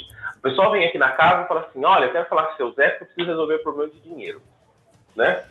O Zé Cilindra, que trabalha aqui na nossa casa, ele é, ele é muito mundano. Ele trabalha muito com energia mundano. Mundano, mundano, mundano mesmo. Ele chega aqui, o tanto é que a entrega dele que está aqui guardada tem que ser na porta de um bordel em funcionamento. Ele fala que é lá que quer que seja feita a entrega dele. E ele fala de sexo mesmo, essas coisas em si. Mas não significa que o Águia Branca não pode trabalhar a parte de dinheiro. Eu lembro um dia que veio uma pessoa aqui, estava desempregado já fazia alguns anos. Anos desempregado. Aí o Águia Branca falou, filho, eu tô precisando de ajuda. Tu pode refazer meu, meu vaso?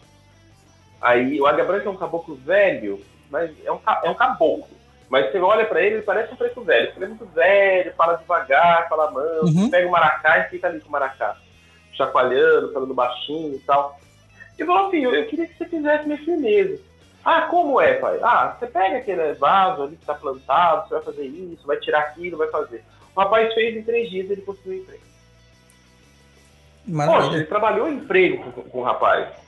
Mas caboclo. O caboclo que trabalha com cura. Ele trabalha com cura, principalmente. Ele conseguiu um emprego com o rapaz. Aí esse rapaz depois veio falar com o baiano, baiano não, com o Zé, veio falar com o Zé, aí o Zé virou pra ele e falou assim, ó, quem conseguiu o trabalho aí foi o Penacho.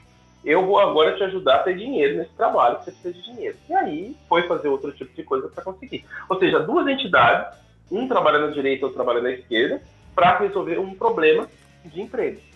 Não existe isso, ah, tem coisa que Exu, só Exu faz, tem coisa que só Caboclo faz. O que existe é o modo de trabalho. Isso é uma opinião minha. Quem trabalha com outro tipo de umbanda, eu respeito. Isso é uma opinião minha, como eu pratico aqui na cabana. Deixa bem claro. Tem gente que vai falar assim, Zé não é de esquerda. Então, não é esquerda. Tá falando que não é, não é. Aqui ele trabalha na esquerda. Ah, caboclo águia branca não existe. Tá bom, não existe. Aqui ele chama águia branca. Pode ser que ele vai em outro lugar e ele se chama Aimoré, sei lá, qualquer nome. É, que a branca é chefe de falante da linha de Oxós, cara. Falar que ele não existe, pelo amor de Deus, falta muito fundamento pra eles. Inclusive, até o, é, a forma de trabalho mesmo do, do- da direita com a esquerda, assim, no comunitário, isso é importantíssimo. Elton, tem uma pergunta aqui do Fábio que mandou um superchat pra gente. Ele colocou assim: quando chegar na hora das perguntas, mas eu acho que cabe mais agora, porque a gente tava falando das entidades agora há pouco, né? É, que ele queria saber mais sobre a energia de Norna e a relação das runas com a Umbanda, né? E você que trabalha com, com a Rosa, que faz fazendo isso aí, o que, que você pode falar pra ele? Interessante, né? A relação das runas com a Umbanda. É, esse pessoal gosta de polêmica, né? Tomara que não seja muito visto as coisas aqui, porque eu penso tão diferente. Eu já cansei de falar que às vezes eu não pratico Umbanda. Que é Umbanda, eu acho que né? às vezes é até melhor, cara, a gente falar que não pratica Umbanda, praticar qualquer outra coisa. O que, que é Umbanda, né? A Rosa, quando ela, ela vem na Umbanda, ela dá o nome de Rosa Caveira. Ela não vai trabalhar com runas, ela não vai falar que é norma, ela vai trabalhar bonitinho ali. No terreiro onde ela trabalhava, ia lá, pegava um cigarro, soprava, tomava ali na taça dela, pegava uma rosa e fazia isso. Só que quando ela vai trabalhar com mais liberdade, sem que ela precise seguir a norma e a regra da casa que se diz de Umbanda, aí ela se abre. A gente, às vezes, limita muito as coisas por conta do, é, do conceito. A gente tem um conceito das coisas e a gente quer que as coisas encaixem nesse conceito. Então, quando eu tenho o conceito de Umbanda e eu sei que na Umbanda as entidades se manifestam assim, elas vão se manifestar assim, né? Quando a Rosa veio e se apresentou e disse qual que é a sua energia primordial, ela não está falando da falange de Rosa Caveira. Ela falou o nome com que ela trabalha na energia primordial dela. A energia primordial dela, da história dela que ela contou, é uma energia que tem muita relação com norma, que tem muita relação com destino, né? As normas na mitologia é, nórdicas são muito parecidas. Né? Mitologia nórdica? Agora não estou confundindo, não, né? É, sim. As Nórdico, normas, né? As normas são escandinavas. as normas escandinavas, as moiras gregas e as iás, nossas amigas iás, que eu não pronunciei o nome, na mitologia iorubá. Enfim, são energias que trabalham muito a força do destino. Então ela podia se apresentar e falar assim, olha, eu trabalho com a energia que está muito próxima das iás, das ianinas. A gente aceita, tá tudo certo, tá, tá ali, né? Dentro da cultura afro, tá ali. Pode trabalhar com Yamina Umbanda, mas tá ali, tá ali, tá, tá pertinho dali. As runas não têm relação direta com a Umbanda, pelo menos até hoje, com as coisas que eu estudei as outras coisas que eu pratiquei ao longo, ao longo desses 28 anos. Mas a, a Rosa trabalhou com as runas quando ela, na história dela, contou da época que ela trabalhou, que ela era da, da era viking. Então ela tem essa relação com as, com as runas, porque ela já viveu, já viveu na região que houve a invasão viking. Inclusive, ela contou a história dela, o que aconteceu, que a tribo e tudo mais, deu nome, datas e tudo mais. Então, por isso que ela tem essa relação com as runas. Eu não faço nenhuma relação das runas com a Umbanda. Só que É o a conhecimento uma do espírito, então. é, é, isso aí, isso aí. Foi ótimo, você foi resumir o negócio. Quando a gente faz uma magia, né, eu gosto muito de magia, pratico magia, você pode, se estiver dentro da sua, é, da sua família, dentro daquilo que você tem afinidade, você pode usar elementos de culturas diversas. As runas, para mim, funcionam muito bem, porque, de certa forma, eu já tive uma passagem por ali. Então, eu uso as runas. Mas um amigo meu me disse uma vez, e eu levo isso muito a sério, que a magia ela é intuitiva, é a sua intuição. É esse eu interior que traz para você o conhecimento para que você pratique essa magia. Se esse eu interior tem afinidade com as runas, eu vou usar as runas. Ou vou usar o tarô, ou vou usar um ponto riscado, ou vou usar uma vela, ou vou usar pedras, folhas, enfim, grãos, aquilo que for preciso. Tudo vai depender da minha afinidade.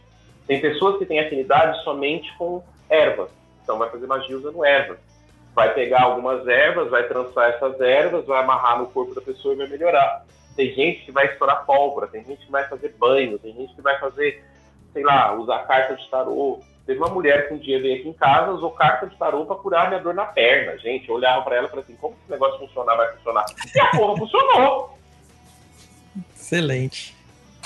Ô, Elton, deixa eu te fazer uma pergunta. Como que é o, o trabalho de esquerda aí na cabana? Como que você faz? Chama os Exus, se incorpora? Explica pra gente aí como que, que é o seu trabalho.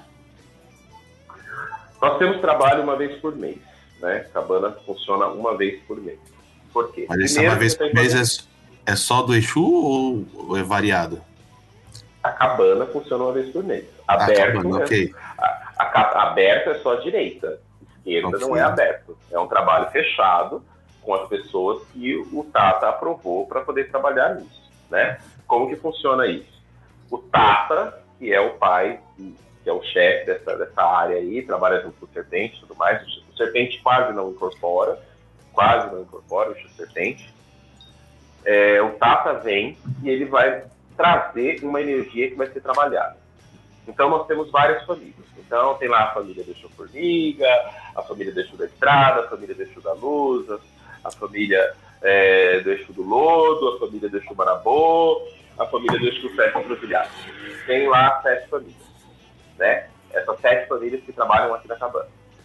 Quem que vai trabalhar com essas famílias? É o Tata. Nenhum dos outros Exus vão incorporar. Quando esse trabalho é aberto com o Tata, ele vai trazer, por exemplo, esse mês nós vamos trabalhar com a energia do Exu Marabu.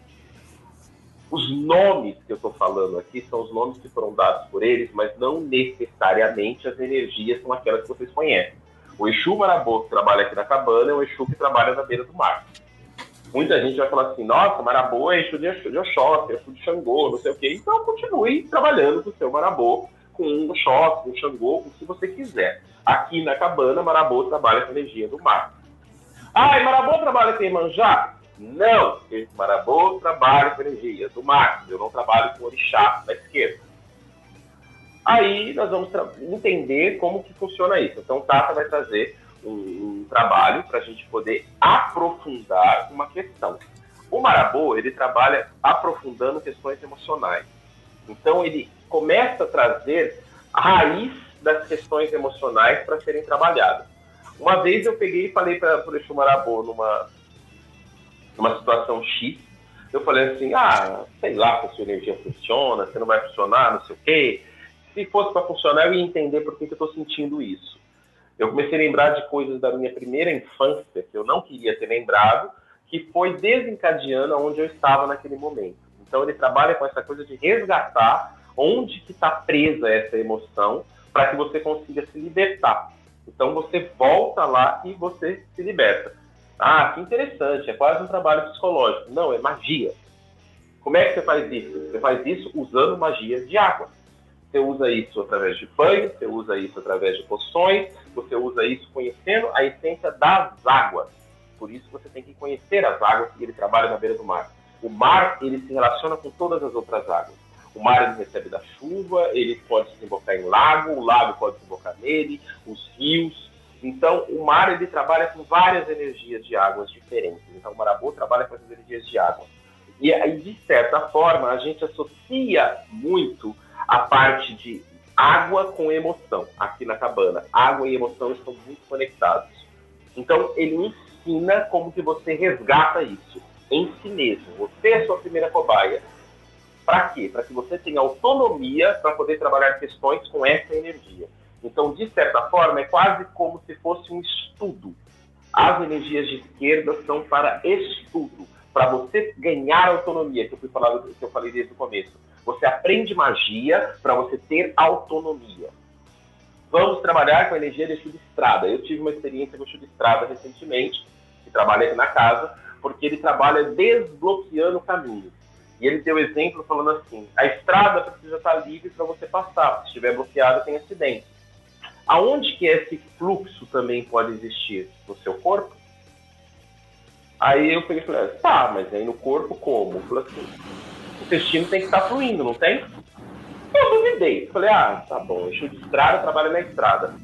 Eu tive uma constipação tão forte que não tinha supositório que me liberava da constipação. Imagina que, ruim. Imagina que ruim. Imagina que ruim. É, foi bem complicado, né? Mas também era uma época que eu tava com ódio de uma pessoa aí, que Deus a tenha também. Enfim, eu precisei trabalhar com a energia do Exu de Estrada para poder desbloquear, né, o reto e eu consegui defecar. E foi incrível, porque eu chamei, eu fiz o que tinha que fazer, que o Tata já tinha mostrado, e funcionou. E funcionou para mostrar qual é o poder dele. Então agora eu sei que quando houver bloqueios, né, bloqueios de repente é, tá com circulação sanguínea, tá com problema, varizes e tudo mais, eu posso trabalhar com o Exu de estrada. Eu tô falando, gente, su, é, sublima o nome. Porque senão vocês vão pegar os livros de Kimbanda da vida, os livros de Umbanda da vida, ah, Exu de estrada que fazer isso.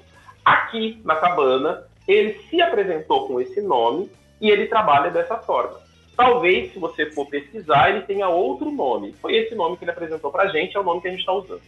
Né? Não, mas Exu perfeito, Louro. cara.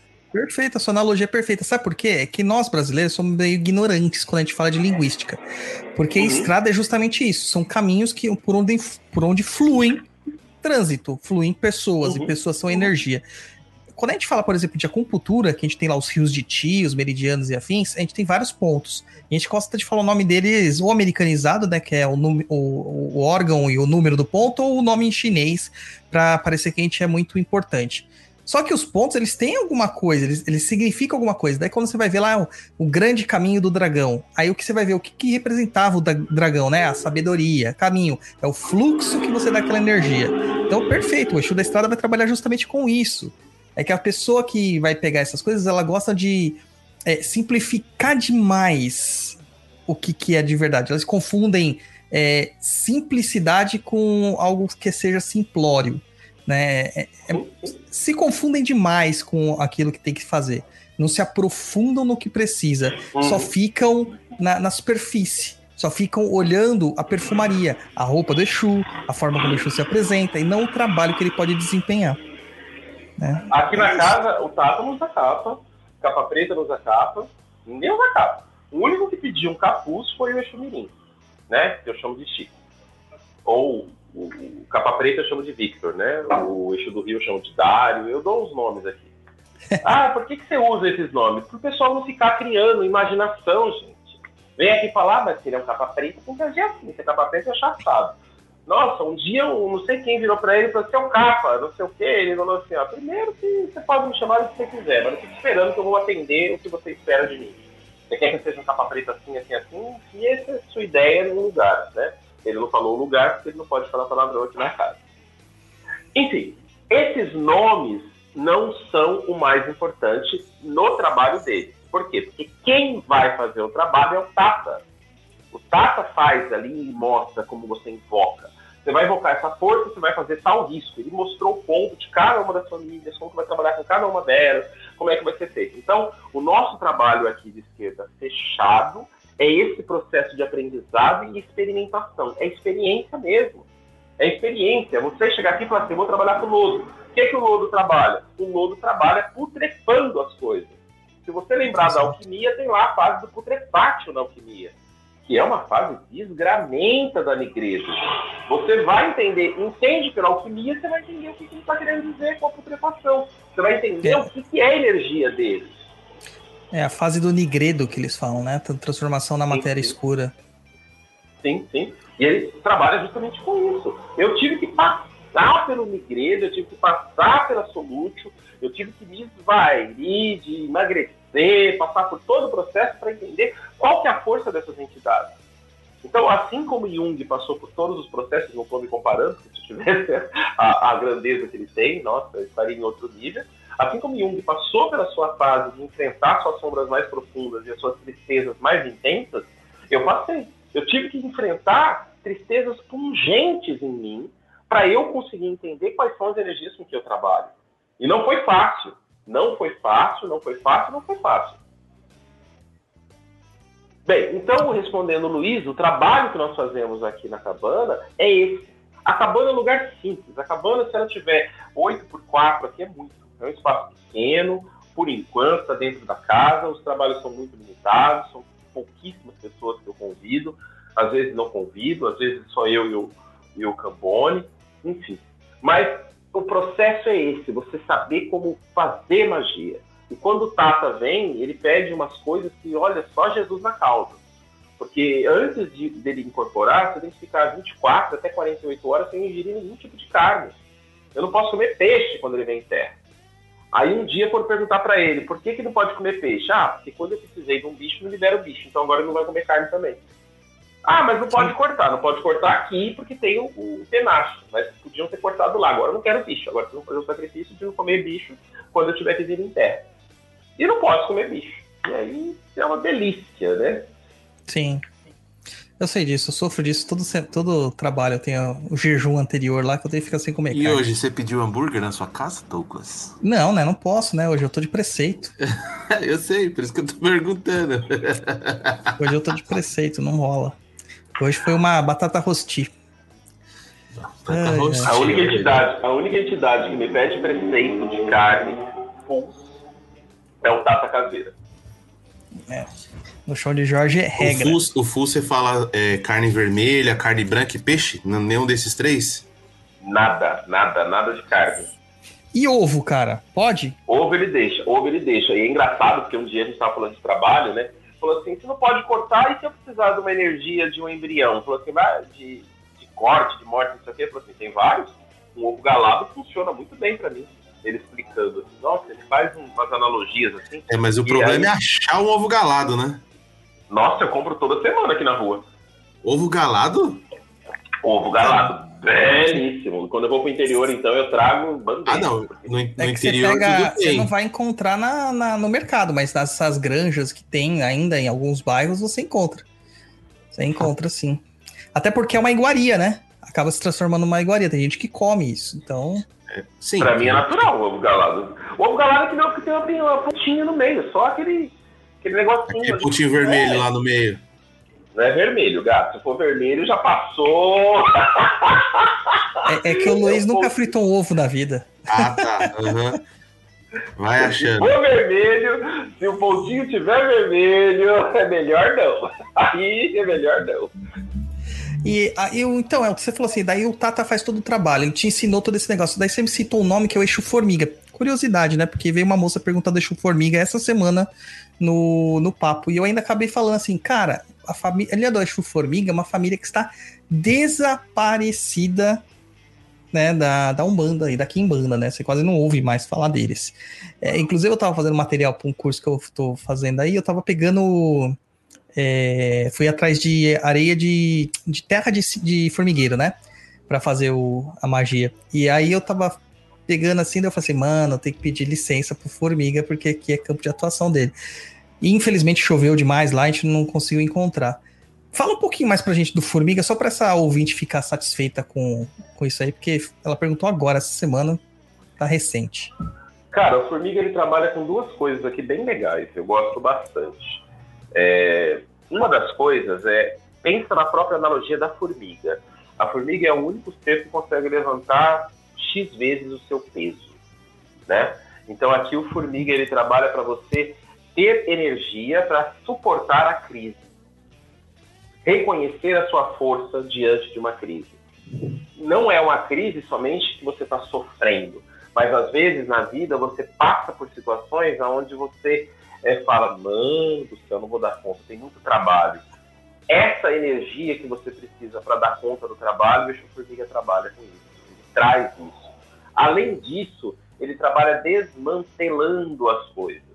Então, no formigueiro, essa terra vai sendo tirada do fundo, colocada para fora para poder fazer os caminhos, e essa terra de grão em grão ela vai se desfazendo, né? Então ele pode desfazer muitas coisas. Como eixo é neutro, você pode desfazer o que você quiser. Uma doença, se a pessoa tiver doente, você faz a doença. Se tiver desfazer também, a ideia, a cabeça, a perna, também dá para desfazer. Então ele trabalha com essa energia de desfazer, né? De criar caminhos, né? É engraçado. Os caminhos que você não entende, caminhos na terra, caminhos concretos. Então, às vezes, você está procurando caminhos que você não sabe de onde vão sair. Como que eu resolvo essa situação? Eu preciso de uma forma prática resolver essa situação, mas eu não sei como. A formiga ela vai devagarzinho abrindo um caminho aonde você menos imagina, né? Eu estou falando analogias aqui tentando ser sutil, né? Mas eu acho que fantástico. estão entendendo aí nas entrelinhas. Então, Formiga aqui ele trabalha com isso, de você conseguir ter energia e força para suportar as coisas, né? Tipo a carta força do tarô, quando o Hércules agarra a- o leão e consegue matar o leão com o braço, né? Você ter força para você É. enfrentar aquilo que te ameaça e também abrir caminhos, fazer doenças, né? fazer o inimigo ficar aí sem uma parte do corpo, enfim, várias coisas. Fecho. Formiga é legal, cara. Só completando o que você disse de força aí da formiga, eu procurei aqui na, na coisa. Tem formigas que aguentam levantar 50 vezes o peso e tem uma, um tipo de formiga que chega até 100 vezes o peso. Pois é. Imagina se eu levantasse 50 vezes o meu peso, cara, Tipo, 100 quilos. Pensa Você ia isso. levantar. eu ia levantar uns 10 carros. É 500, 500 quilos, né? É isso. Não, pô. Não. O japonês tem 100 quilos. tá 5 bom? toneladas. É isso aí. Cara, é muito bom saber que você trabalha dessa forma. Eu vejo muito reflexo no, do jeito que eu aprendi a trabalhar com Exu. Muito, muito assim. Que a gente não precisa incorporar Exu para trabalhar com Exu, né? A gente Não. pode chamar o Exu de outras formas. Tem uma forma certa de chamar. Mas lá na, na cabana, eu tô aí na cabana onde você tá, é, como que funciona o processo de chegou um médium, você acabar chamando o Exu desse médium, tendo conhecimento do Exu desse médium, é, é, que eles chegam com uma certa ansiedade, né? Querem incorporar, né? Como que você lida com isso aí? Teve uma experiência recente que veio o médium e vem o Exu. E a gente deixa muito à vontade no começo. Tem que ficar à vontade. Essa pessoa tem que ficar à vontade e deixa a entidade vir. E foi o que eu falei logo lá atrás, tem um lado anímico. Deixa vir. Depois, numa segunda ou terceira, ela vai ser conversada. Por exemplo, chegou um rapaz aqui, um Exu de massa, né? em tese ele é filho de Oxóssi, tese ele acha que recebe o Exu de massa pelo filho de Oxóssi. E aí, ai, mas eu tenho Exu assim, aí o Exu faz assado, o Exu toma isso, o Exu fuma charuto, o Exu usa capa, não sei o que. Eu falei, tá bom, deixa o Exu vir. O Exu veio, fez tudo que tinha que fazer, pôs a vela, não sei o que, depois o Exu veio, foi embora e o Tata veio para conversar. Quando ele conversou com o Tata, ele começou a questionar a si mesmo em relação ao Exu que ele tinha incorporado. Hum, Na segunda incorporação, esse Exu já veio mais comedido. Daqui a pouco vai chegar a hora de conversar com esse Exu e saber quem é ele, por quê, como, quando. É como se o médium tivesse que ir se limpando, entendeu? sim. Então, deixa a coisa acontecer do jeito que tem que acontecer. E na gira de, entre aspas, esquerda, não necessariamente vem todo mundo interno, vem todos os Exus. Tem alguns. Tem os Exus que trabalham aqui na casa que não são desse lado da esquerda aí. Eu estou evitando usar outros nomes, mas é como se eu tivesse um trabalho de esquerda específico, que é comandado pelo Tata, e tem esse trabalho de esquerda que acontece, uma vez por mês bonitinho, e tem Sim. trabalho de atendimento de esquerda. Quem atende na esquerda? Quem atende na esquerda é Exu do Rio, Zé Pilintra, Maria Canga. Eventualmente Exu Mirim. Eu Não costumo deixar o Exu Mirim atender muito não, porque ele manda o povo pro hospital também. Mas, eventualmente, o Exu Mirim. Ah, Exu Mirim é o Exu pequeno? Exu Mirim é o Exu criança? Se no teu terreiro é, fica no teu terreiro. Se o Exu Mirim vier aqui e começar a chamar os outros de tio... Vai ser no mínimo curioso, cara. Vai ser bem curioso. Ah, teve um terreiro que eu fui, chamava de tio e tomava coca com pinga. E Nossa. normal tomar coca com pinga, porque tem muita gente que toma, mas tinha pirulito, é, eu achava Ah. muito legal. Agora Então, o, Exu, Mi- sabe? o Exu Mirim moderno, ele joga aqueles fini, sabe? Aquelas balinhas fini dentro do, da cachaça. Jo... Ah, é muito legal. Eu acho que cada terreiro tem a sua expressão e tudo isso faz parte da cultura, faz parte do mundo bandista, da cultura umbandista. Só não é praticado aqui, eu não gosto. Enfim, então esse atendimento, quando tem atendimento, me Exu do Rio. Semana passada, tinha uma paciente minha que teve uma crise muito forte. E eu não misturo macumba com psicologia. Se vai vir aqui para ser consultado na psicologia, é consultado na psicologia. Eu não vou ficar misturando. Tanto é que até os consultórios são separados. Meu consultório de atendimento psicológico é lá no Largo de São Francisco, a cabana fica na Penha. Aí essa menina tava muito mal. Eu falei, meu Deus do céu, o que eu vou fazer? Ela tava muito mal, muito mal. E a situação tava indo para um caminho que eu falei, eu vou ter que levar psiquiatra, né? Vou ter que mandar pro psiquiatra. Aí eu falei assim, eu vou fazer um negócio sem ela saber. Aí eu peguei, fui lá, falei com o Dário, com o Exu do Rio, né? O Dário tem as coisinhas dele aqui. E aí eu fui fazendo as coisinhas do Dário e conversando com o Dário, pedindo, acendi a vela dele e tal. E deixei lá no campo. Aí chegou a hora de atender a menina, falei, vou atender a menina quieta. Atendi a menina, a menina chorou, desesperada, não sei o quê, blá blá, tal. Terminou a consulta, fechamos a câmera tal, ela foi. No outro dia de manhã eu fui saber se ela tinha melhorado. Ela falou, ah, não sei o que que você fez, eu dormi a noite inteira.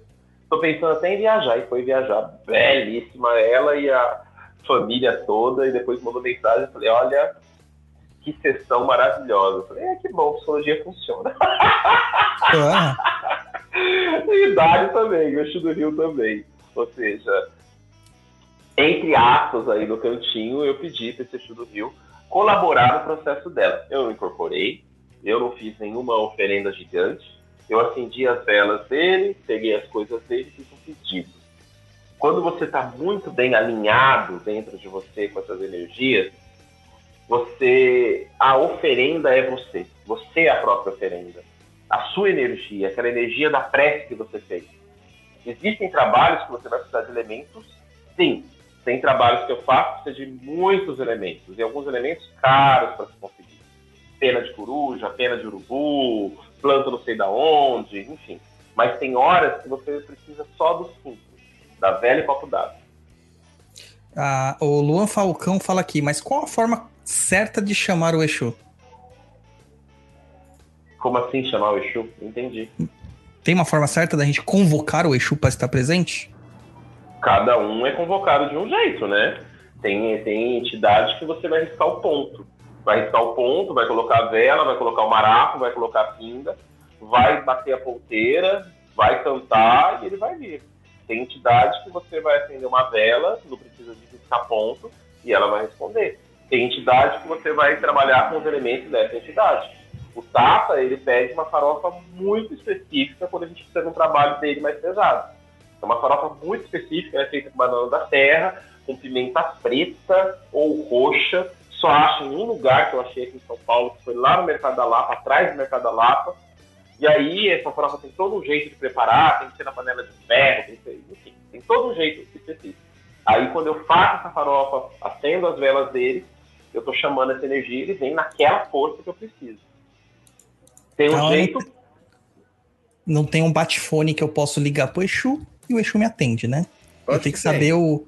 Eu tenho que saber o sabe o código dele. Você não tem o WhatsApp dele também, não? Ah, cara, é, então, o pai da Bárbara, cara, quando ele trabalhava com seus sete cruzilhadas, tinha muito consulente que pedia o telefone da entidade. Ah, Falar direto com a WhatsApp aí. entidade. Oh, meu Deus do céu. É isso aí. Então, é, tem que cada um tem que ser trabalhar especificamente.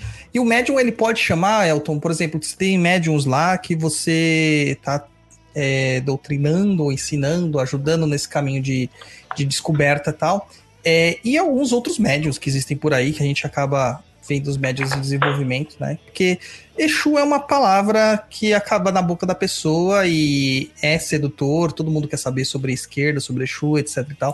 Não dá mais pra bater contra isso, né? A gente fala assim, ah, estuda sobre caboclo. Não, a galera quer saber sobre Exu, né? Dá pra qualquer pessoa chamar, por exemplo, um Exu que não é dele, pra trabalhar com ele? Uma pessoa que não seja, entre aspas, bem entre aspas, iniciada no trabalho de. de que Incorporar? Não chamar o Exu. Vamos supor, independente se for incorporar ou não. Coloca incorporado dentro da resposta também. Ah, gente, você pode chamar gênio, você pode chamar de Jin, você pode chamar demônio, você pode chamar anjo, você pode chamar o que você quiser. Você vai responder outros 500. Depende da afinidade da forma como você está chamando. Eu trabalho com anjos, né? Eu tenho uma parte de uma magia que eu pratico que a gente trabalha com anjos e arcanjos. E não tem a ver com a cabana. Isso é uma prática minha, pessoal. Até tem a ver com a cabana, porque envolve tudo, mas só para deixar separado o que é umbanda, entre aspas, e o que é não umbanda. Para eu chamar esses anjos, eu tenho que fazer um sigilo específico, eu tenho toda uma ritualística para eles me atenderem. Por que, que vocês acham que com as entidades de esquerda vai ser diferente? Se de repente aquela força não te reconhecer, ela cagou para você. E aí pode vir uma outra força, comer aquilo que você está oferecendo e responde falando que é. E tá tudo certo também. É, porque a galera acha que o Exu tá à disposição, acho que é isso, né? Essa mania de falar que o Exu tá muito próximo, que é anjo da guarda e tudo mais, né? Que tá, é, o, é o guia que tá muito próximo, sempre à nossa disposição. Acho que o pessoal acha que é assim. É, chamou e ele veio, chamou e ele Não- veio como se fosse Não um vai- você, não, você não tá querendo dizer do, do rapaz que falou que ia parar de seguir você, não, né? Também. Que você não tava à disposição para responder ele. Ah, não, mas eu não sou Exu, cara. Mas ele podia fazer como todo mundo faz, né? Mandar um e-mail para contato@perdido.co e a gente Sim, lê as perguntas dele e não tá perdido. E não mandar milhões de mensagens no direct que eu respondi todas. e no WhatsApp também, né? Mas é assim, funciona assim, cara. Eu vou passar para vocês o. WhatsApp do Luiz. Não, Aí pelo amor de Deus. mandam as perguntas pro Luiz. Ai, meu Deus E ele vai responder todo mundo. Também a gente vai fazer a experiência do Japa no Swing. Entendeu? O swing do Japa. A gente vai fazer isso aí. Ó, o pessoal tá falando assim, ó, que. Por exemplo, várias vezes eu chamei e não tive resposta. Faz parte. né? Acho que falando de Enochiano, no caso aqui, que a gente tava, que ele colocou Enochiano em cima. E o Matheus falou assim: chamar é fácil, quero ver banir. Né? É, as, pessoas, as pessoas acham que eu, eu vou fazer uma crítica agora. Me crucifiquem se quiser, tô um pouco me lixando. Ninguém me conhece mesmo. Ah, eu acho que existe ainda uma visão muito é, inferiori- inferiorizante, sabe? Como se olhasse e falasse assim: olha, essa magia afro, é magia popular, eu posso fazer de qualquer jeito. Ah, magia cerimonial, que é europeia, eu tenho que fazer assim magia angélica que eu vou fazer assado. Eles olham para magia afro como se a magia afro fosse uma magia pequena, segunda categoria, pouco é, importante. Cara, eu vi uma vez um post no grupo que eu participo e o rapaz ele é um escritor brasileiro que escreveu sobre anjos e arcanjos. E aí perguntaram para ele qual dos arcanjos que você recomenda para a gente trabalhar com banimento, trabalhar com isso, isso, isso, isso numa situação X. E contou a situação. Ele falou assim: Orixá Omulu. Simples assim: Orixá Omulu. Essa força da natureza é capaz de fazer isso. Você não precisa chamar um anjo para tanto. Ou Sim. seja, as, as nossas, ah, os nossos deuses, a nossa, a nossa história, ela é muito maior do que se prega. Tem muita gente que coloca como se fosse uma coisa pequena, como se fosse uma coisa de segunda categoria. Ah, eu vou chamar a Maria Padilha, Maria Padilha vai fazer tal coisa. Chama! Nem sempre vai ser a Dona Maria Padilha ou a falange de Dona Maria Padilha que vai responder. Vai ser qualquer outra coisa, porque está fazendo de qualquer jeito. É fazer sem dedicação, fazer sem esmero, fazer sem carinho. É, é- é muito. É nojento, sabe? Eu acho que não tem outra palavra que eu possa descrever. É como se não fosse sério. Gente, aqui na cabana, quando a gente vai fazer trabalho, né? O Fábio vem pra cá, o Fábio é o nosso Ogan, ou tabaqueiro, né? Tem gente que prefere falar tabaqueiro. Uhum. Ele vem pra cá, curimbeiro, ele vem pra cá, ele pega a escada, ele vai limpando todos os vidros. Aí depois ele vai colocando as coisas no lugar. Depois ele vai limpando os copinhos, leva o copinho do seu Zé, lava o copinho do seu Zé, lava o copinho do Dário. Vai fazendo tudo com aquele carinho, com aquela atenção. Ali o trabalho já está acontecendo. Uma vez ele estava aqui, eu briguei com ele por causa desse dia, e a gente desceu que tinha que comprar um, um prato para colocar na, na firmeza da Yansan. Um prato de. Quando você molha a planta, né? Aquele prato que vai embaixo do vaso para escorrer a água. E aí no meio da rua eu falei assim: nossa, a Nakauan tá perto. A Nakauan é um dos caboclos que trabalha na casa. A Nakauan tá perto. Eu falei assim: nossa, mas por quê? Eu falei: não sei, a Nakauan tá perto, mas tô no meio da rua, não vou incorporar no meio da rua, tá louco? E aí fui, comprei os vasos, voltei para casa. Aí à noite, eu tava no meio de uma ligação, ele tava ali fora, aí fumando, de repente eu falei assim, nossa, o Nakauan tá perto de novo. Ele falou assim, deixa ele vir, vamos ver o que ele quer. Aí eu desliguei o telefone e falei, depois eu vim, vim aqui na cabana, acendi as velas, peguei o sino, batia, Nakauan veio. O Nakauan veio, pegou uma vela, pegou um negócio, passou no corpo dele e foi embora. Só isso. No outro dia, 10 horas da manhã, veio uma resposta de emprego para ele. O que que o levou a ter essa resposta de Ogum? A Nakauan é um caboclo que trabalha na linha de Ogum, né? Em tese, né? Porque eu não, eu não uso os orixás, mas como se fosse Ogum para o entendimento das pessoas. Cara, por que que funcionou aquela magia? Por que que a- a- aquela bênção que o caboclo deu o levou a conseguir um emprego que ele estava tanto precisando fazer uma semana? Foi porque ele acendeu uma vela, fez uma oferenda? Não, porque toda vez que ele está aqui, ele tem um carinho, ele tem um esmero, ele tem uma dedicação. Aquela energia está sendo vista. É aquela energia que leva o caboclo a conseguir trabalhar com ele. Então, quando a pessoa pega e fala assim, ah, eu posso chamar Exu, consigo chamar Exu e tudo mais, eu não estou falando do nosso pessoal aqui que está ouvindo, porque eu acredito que o pessoal que está ouvindo, que te segue, já tem uma consciência maior das coisas, mas tem muita gente por aí que vai lá, pega a receita na internet, bate folha, bate não sei o quê, e acha que a entidade vai responder. Vai responder, mas não é a entidade que ela está esperando. Por quê? Porque é feito de qualquer jeito. É feito sem, sem atenção. Eu vou dar atenção ao santo, eu vou dar atenção a- ao mentor, não vou dar atenção ao preto velho e ao herê. Uma das entidades mais iluminadas que nós temos aqui na cabana é o herê, que ensina a magia do ar e você fica de boca aberta com a magia do ar que ele ensina. Enfim, Fantástico. falei demais. Não, excelente, excelente. O pessoal tá adorando. Deixa eu responder aqui um negócio pro Fábio. O Fábio fala assim, é, pra gente, né? Citou todos nós. Por gentileza, gostaria de saber essa relação de Exu com as águas, porque pelo que eu li e entendi, ele é uma entidade que tem ligação com a França, né? Relacionamento com a França, devido à sua confirmação ser feita influência em francês. Aí, Fábio, eu vou te explicar um negócio. Não é que ele é francês. Ele tem influência em francês, mas ele não é francês. Muitos países na África falam francês, inclusive os de origem Congo, porque eles foram é, invadidos, né, pelo povo belga que fala francês, tá? E algumas ilhas do Caribe, né, Antilhas e afins, eles também falam francês. Então acaba vindo daí, a gente tem a Guiana Francesa aqui próxima tal, é por isso, tá? É, mas o Elton tinha comentado no começo do programa que o marabô da casa dele trabalha ligado à linha das águas, entendeu? É onde que a gente fala sobre os entrecruzamentos, né? E também ele citou depois na outra pergunta que ele fala, sendo, o, sendo ele general do Exu Rei, é, não estaria ele mais ligado à falange de algum? O Elton também não trabalha relacionando o orixá com a esquerda, né? Então isso não faz parte do, da teologia, não vamos dizer assim, da doutrina do, do Elton. Quer completar mais alguma coisa, Elton? Não, tá claro isso. Tá, tá bem claro. É Aqui esse negócio de ficar ligando, falando assim, ah, Exu vem com tal coisa, Exu vem com tal, não, não, não, não- funciona. Pra mim não funciona. Quando eu estava lá no primário de Umbanda, lá no primado, onde eu tive todo a minha feitura e tudo mais, aí sim, Exu do Rio, vem na linha de Oxum, Exu é, Oxum com Oxóssi, porque ele trabalha nessa mata. Ah, Exu Tata Caveira, Exu Tata Caveira trabalha no cemitério, tá ligado às almas, né. Lá eles fazem essa distinção. Aqui eu não faço. É, eu tenho essas coisas de hierarquia, mas ainda dentro da hierarquia a gente tem os reinos, né? E aí a coisa fica bem mais complexa.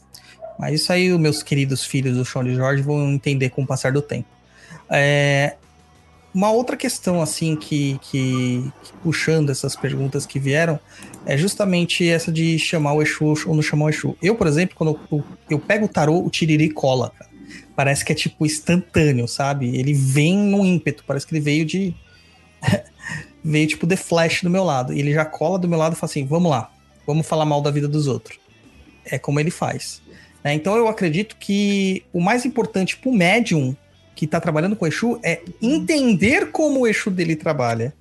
Perguntar, respeitar o Exu. E não colocar Uhum. nessa coisa padronizada que a gente tá vendo hoje em dia, essa pasteurização de entidades, onde ele Pasteurização, adoro essa palavra. tem se, ele tem que se comportar segundo uma doutrina. É, eu até falo algumas vezes, assim, já falei isso diversas vezes em papos, no, no, no Instagram e afins. O pessoal fica falando assim, não, porque o Exu. A gente sempre na polêmica do Exu Guardião. Ah, o Exu é guardião, o Exu é uma entidade de luz, o Exu é isso, o Exu é aquilo. Isso é uma visão totalmente eurocêntrica do que é o Exu. É uma forma de tentar validar o Exu ao olho do, do, do padrão, né? Do status quo, da, da, da base. Se você não tem coragem de aceitar Exu pelo que ele é, aceitando a dualidade que ele tem, aceitando as sombras que ele tem, isso demonstra que você não está lidando com as suas próprias sombras. Isso está demonstrando que você não tem é, é, entendimento do que é ser de fato um bandista. Porque a gente tem que aceitar as entidades como elas se apresentam. E elas se apresentando de uma forma torta ou não, dentro da nossa visão eurocentrista, não importa. O importante é o trabalho que ela está realizando, mas respeitando a entidade. É muito triste você ter que explicar para alguém leigo que o que é Exu, com tanta gente falando, ah, Exu é lindo, Exu é anjo, Exu é isso, Exu é guardião, Exu é de luz, Exu é papá. Isso só demonstra a fragilidade que você tem de tentar aceitar a sua própria religião, porque você está tentando, através de um viés judaico-cristão, é, preconceituoso, no caso, e não as coisas boas disso, definir uma entidade que não é judaico-cristã. É, então, cuidado, gente. Cuidado quando vocês forem é, entrar nessas artimanhas aí, porque eu sei que tá rolando é, um mutirão nessa semana aí sobre Exu e a galera tá doida, tá? Entrando numas vibes muito erradas. Mutirão? Ah, cara, tá- tem muita gente falando de Exu essa semana e todas elas falando sobre Exu, coisa linda, Bonzinho. Exu é luz. É, Exu, Exu é luz, é bonzinho. raio, estrela e luar, manhã de sol, meu iaiá, meu Não, é eu, uso, eu, eu prefiro falar sempre trabalhando com a esquerda. Eu evito falar o nome Exu. Evito. Mas falo. Estou falando que evito. Por causa dessa é peso que tem em cima de Exu, né? Lógico, tá? uma, uma das firmezas que eu tenho aqui para a esquerda é um palo. Gigante, inclusive. Belíssimo. Tá aí. Sim. Japonês, Faz parte da cultura. Ai, bora pras perguntas, japonês. bora. Tá preparado aí, Elton, para responder as perguntas dos nossos Cara, ouvintes? vamos fazer uma coisa Estou- diferente aqui. Mas eu preciso de dois minutos para fazer um xixi, senão eu não consigo. Pode tá? ir lá, pode ir lá. Enquanto isso, a gente vai dando os recados aqui. Pode ir lá, fica à Vai lá, vontade. fica à vontade, Elton. Só para dar uns recadinhos aqui pra galera, que logo no começo da, do, tra- do- do- da transmissão aqui, o Luiz falou lá nos recadinhos sobre o workshop de Exu, a Sombra da Umbanda lá no Perdido EAD, que tá com desconto, tá? Por tempo limitado até 5 de março. O cupom, né, e o link para isso vai estar no blog, tá, gente? Tudo bem? Entenderam? Blog. Então vocês vão lá no www.perdido.co. Dentro do post deste episódio, Papo na Encruza 92, Trabalhos com a Esquerda, você vai ter lá numa da, dentro do texto lá do, do, do post lá um link direto para o workshop de Exu. E façam, porque vai ajudar muito nesse entendimento que vocês precisam de Umbanda. E ajuda nós, né, japonês? Sim. Dá pra, não pode perder, né? 20% de desconto assim já de testa. É, isso aí, com certeza. E é uma coisa assim que o perdido tá lá para vocês. Uma outra coisa que amanhã tem um evento gratuito lá no Núcleo Sapienza, tá? É, vai ser um- o, o Abreu tem mais informações lá e se vocês quiserem saber, entra lá no Instagram do Núcleo Sapienza. Qual que é o Instagram japonês? Arroba Núcleo Sapienza. que você vai saber mais informações sobre esse evento gratuito, sobre tarô, oráculos e afins que o Sapienza tá trazendo para vocês, tá bom? Também colocamos lá um novo pensamento esta semana, um pensamento falando algumas bobagens para vocês sobre amarração e também adoçamento, que tem a ver, né, com as pautas que a gente está trabalhando aqui. Então vamos lá. Também vocês podem conferir no Corrigi- nosso YouTube. Corrigindo, eu, eu, eu cometi uma falha, cara. O que, que você falou, japonês? É sapienza só, né? É Sapienza é AD. É, Desculpa aí, Abreu. É, É. Mas eu acabei de olhar aqui, não tem isso, tem? Ah, não, tem aqui, ó. Isso aí, É a isso aí. Oficina Bullet Journal, é esse evento aqui que vai ter? Isso, É isso mesmo, isso mesmo, tá? Com a Aqui, ó, professora de vou, vou colocar aqui, ó, pessoal. Ó, esse post aqui, ó, que tem um. Ó, o Guto falando aqui, ó. Faça o workshop de Exu, é ótimo e bem fundamentado. O Guto fez e aprovou. Tá bom? É isso aí, gente. O Fábio também falando aqui, ó. Exu, a sombra da Umbanda é sensacional. É ótimo, é ótimo, é ótimo, é ótimo. Gessé Bispo fala aqui, mas Marabô não é chamado de justiceiro de Xangô? Conheço vários irmãos que tem como pai de cabeça Xangô e tem como Exu de frente na linha de esquerda o seu Marabô. Então, Gessé, o Marabô, ele pode vir em diversas é, atribuições, domínios. A gente acaba não usando esse termo de que eles estão associados a orixás, porque os próprios orixás dentro da Umbanda e da Quimbanda, eles são vistos de uma forma diferente. Não como uma entidade em si, mas como uma força. Então ele seria um Exu que tem a questão da justiça dentro dos seus atributos. Mas o Marabô, além disso, ah, dessa questão, ele tem muito mais a questão da diplomacia. Marabô é extremamente diplomático, assim como Xangô. Afinal, Xangô é rei, né? Tem que ser diplomático e tal. Então é meio que que ele acaba sendo realmente associado a Xangô por causa dessa questão da diplomacia e não exatamente porque ele é de Xangô. Tanto este Exu quanto o Xangô acessam a mesma energia lá nos potes de poder, que é um tema que a gente sempre acaba falando, que também tá no blog, tá? Vou deixar no post também sobre os potes de poder para vocês lerem. Beleza? Pra quem não, não sabe ainda do blog, o nosso assessor lá, cara, se você lê um artigo por dia, um, só um, você pode ficar lá dois anos, todo dia, você vendo todos os dias um artigo, você vai ficar mais de dois anos lá para ler todos os artigos já que foram publicados lá no nosso blog. É coisa pra caramba, cara, coisa pra caramba. Fora todas as conversas, né? A gente tem o Tá Perdido, que a gente responde os e-mails da galera. A gente tem o Papo Papo na Cruz aqui, todos os episódios lá. Estamos no 92, chegando quase no episódio 100 japonês. A gente Esse vai fazer ano- algum- alguma coisa é, especial no centésimo episódio? Não sei, mano. Acho que a gente pode transmitir, acho que a live pelado. O que, que você acha? Ah, vai É uma coisa ser, especial. vai- vai ser bloqueado na hora. Putz, que Não sacanagem. pode, no- aqui no YouTube não pode. É porque eu fiquei sabendo agora que tem é, também ocultistas que estão fazendo, é, postando fotos sensuais para atrair mais pessoas. Então, né, vai que a ideia pega. Meu Deus do céu.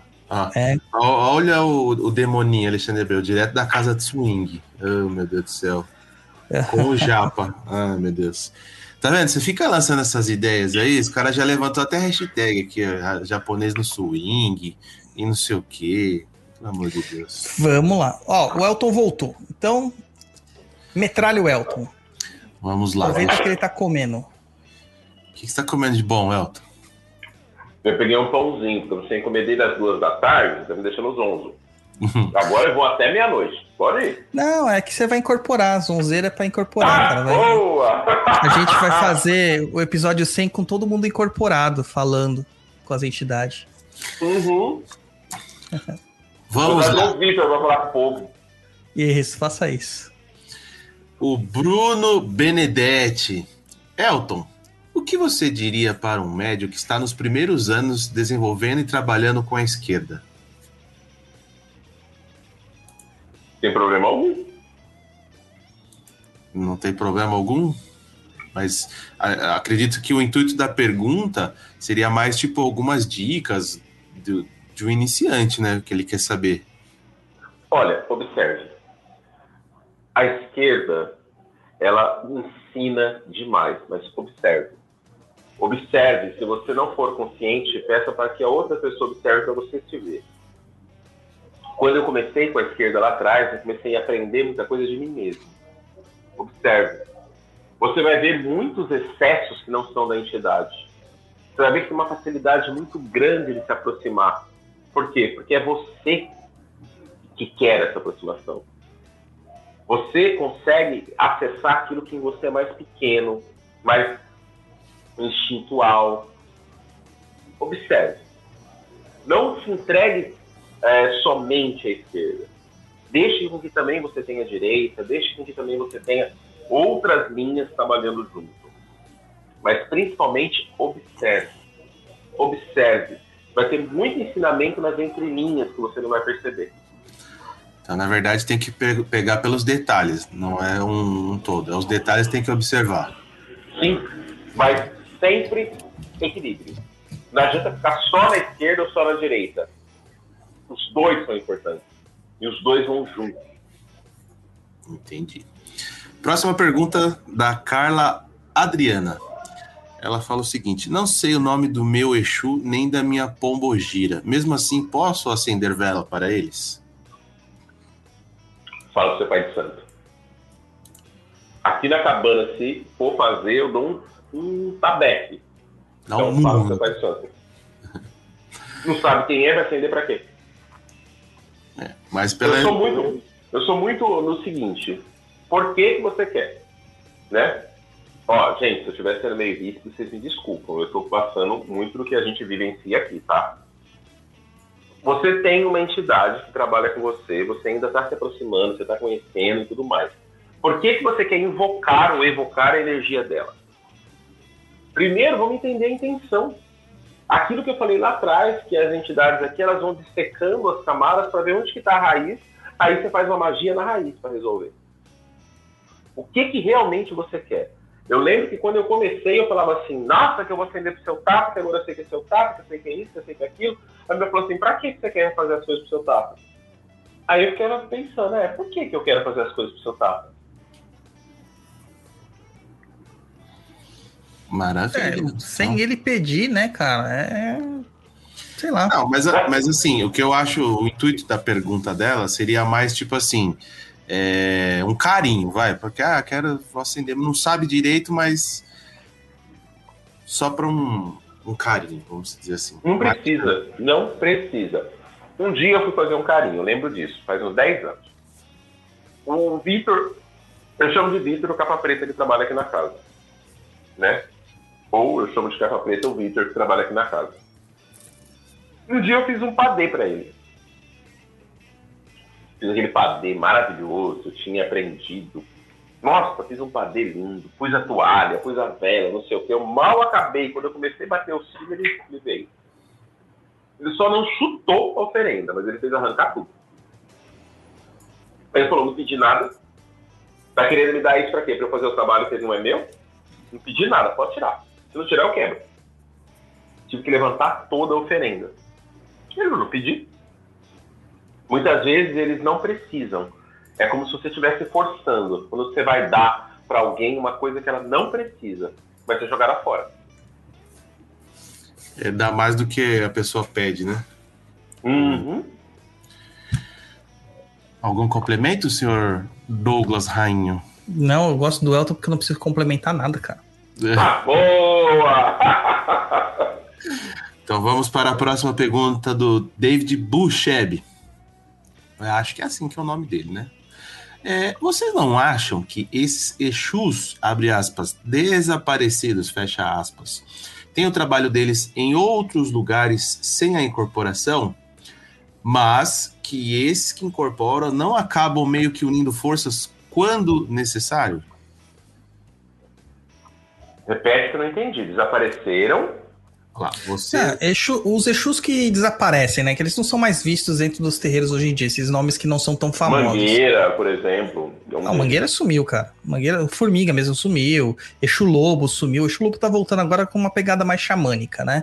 É, gato Preto, cara, você quase não vê Gato Preto mais. É, tem Exu Sete Facadas, Exu Matança, Olho, é, Exu Mal Olhado. Você não vê esses Exus.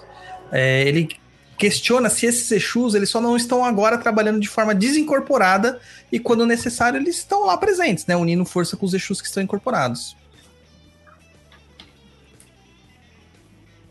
E aí, esses Exus que desapareceram, eles estão unindo forças com novos Exus, é isso? É, com os que acabam incorporando. Vamos supor lá, eh, o pessoal incorporou o tranca-ruas lá na gira, que todo mundo incorpora tranca-ruas hoje. Mas quem tá trabalhando, ah, na verdade, o tranca-ruas é um porta-voz, quem tá trabalhando lá do outro lado é o Exu mal olhado, por exemplo. Hum, isso é muito comum. Sim. É, O problema é que agora, com essa moda de quimbandeiro no Instagram, ou de todo mundo dizendo que é quimbandeiro, jardineiro é, e afins, Eu sou corintiano. É, você tem uma religião que é ser corintiano, mas hoje em dia o cara é um bandista, quimbandeiro, é, padeiro, jardineiro e ainda dança tango à noite. Entendeu? É difícil, cara, definir uma coisa. É, acendendo vela de aniversário para Exu, né? é, esses nomes assim mais esquecidos, eles estão voltando. né, Eles estão voltando.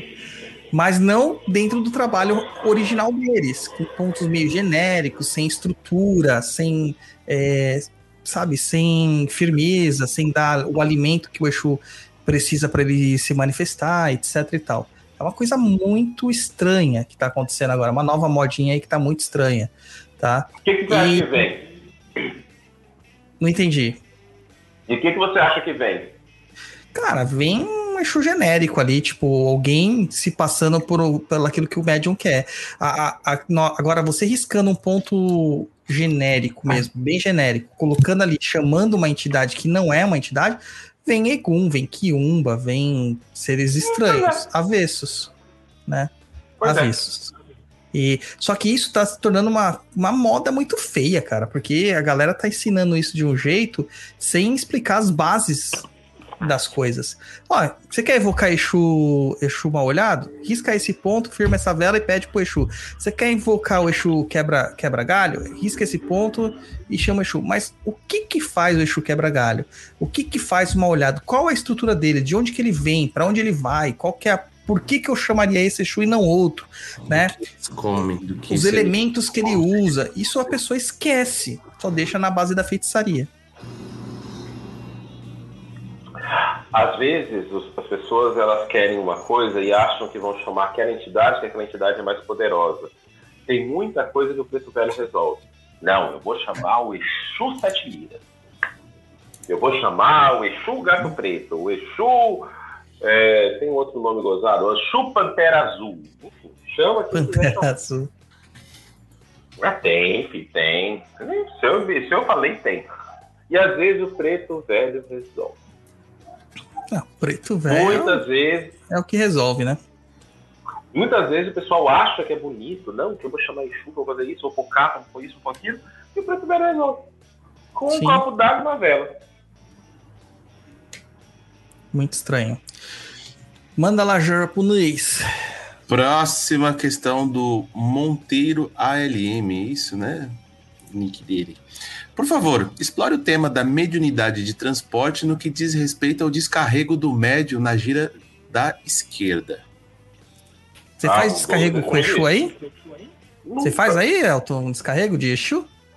Se eu vou fazer descarrego, eu faço linha d'água.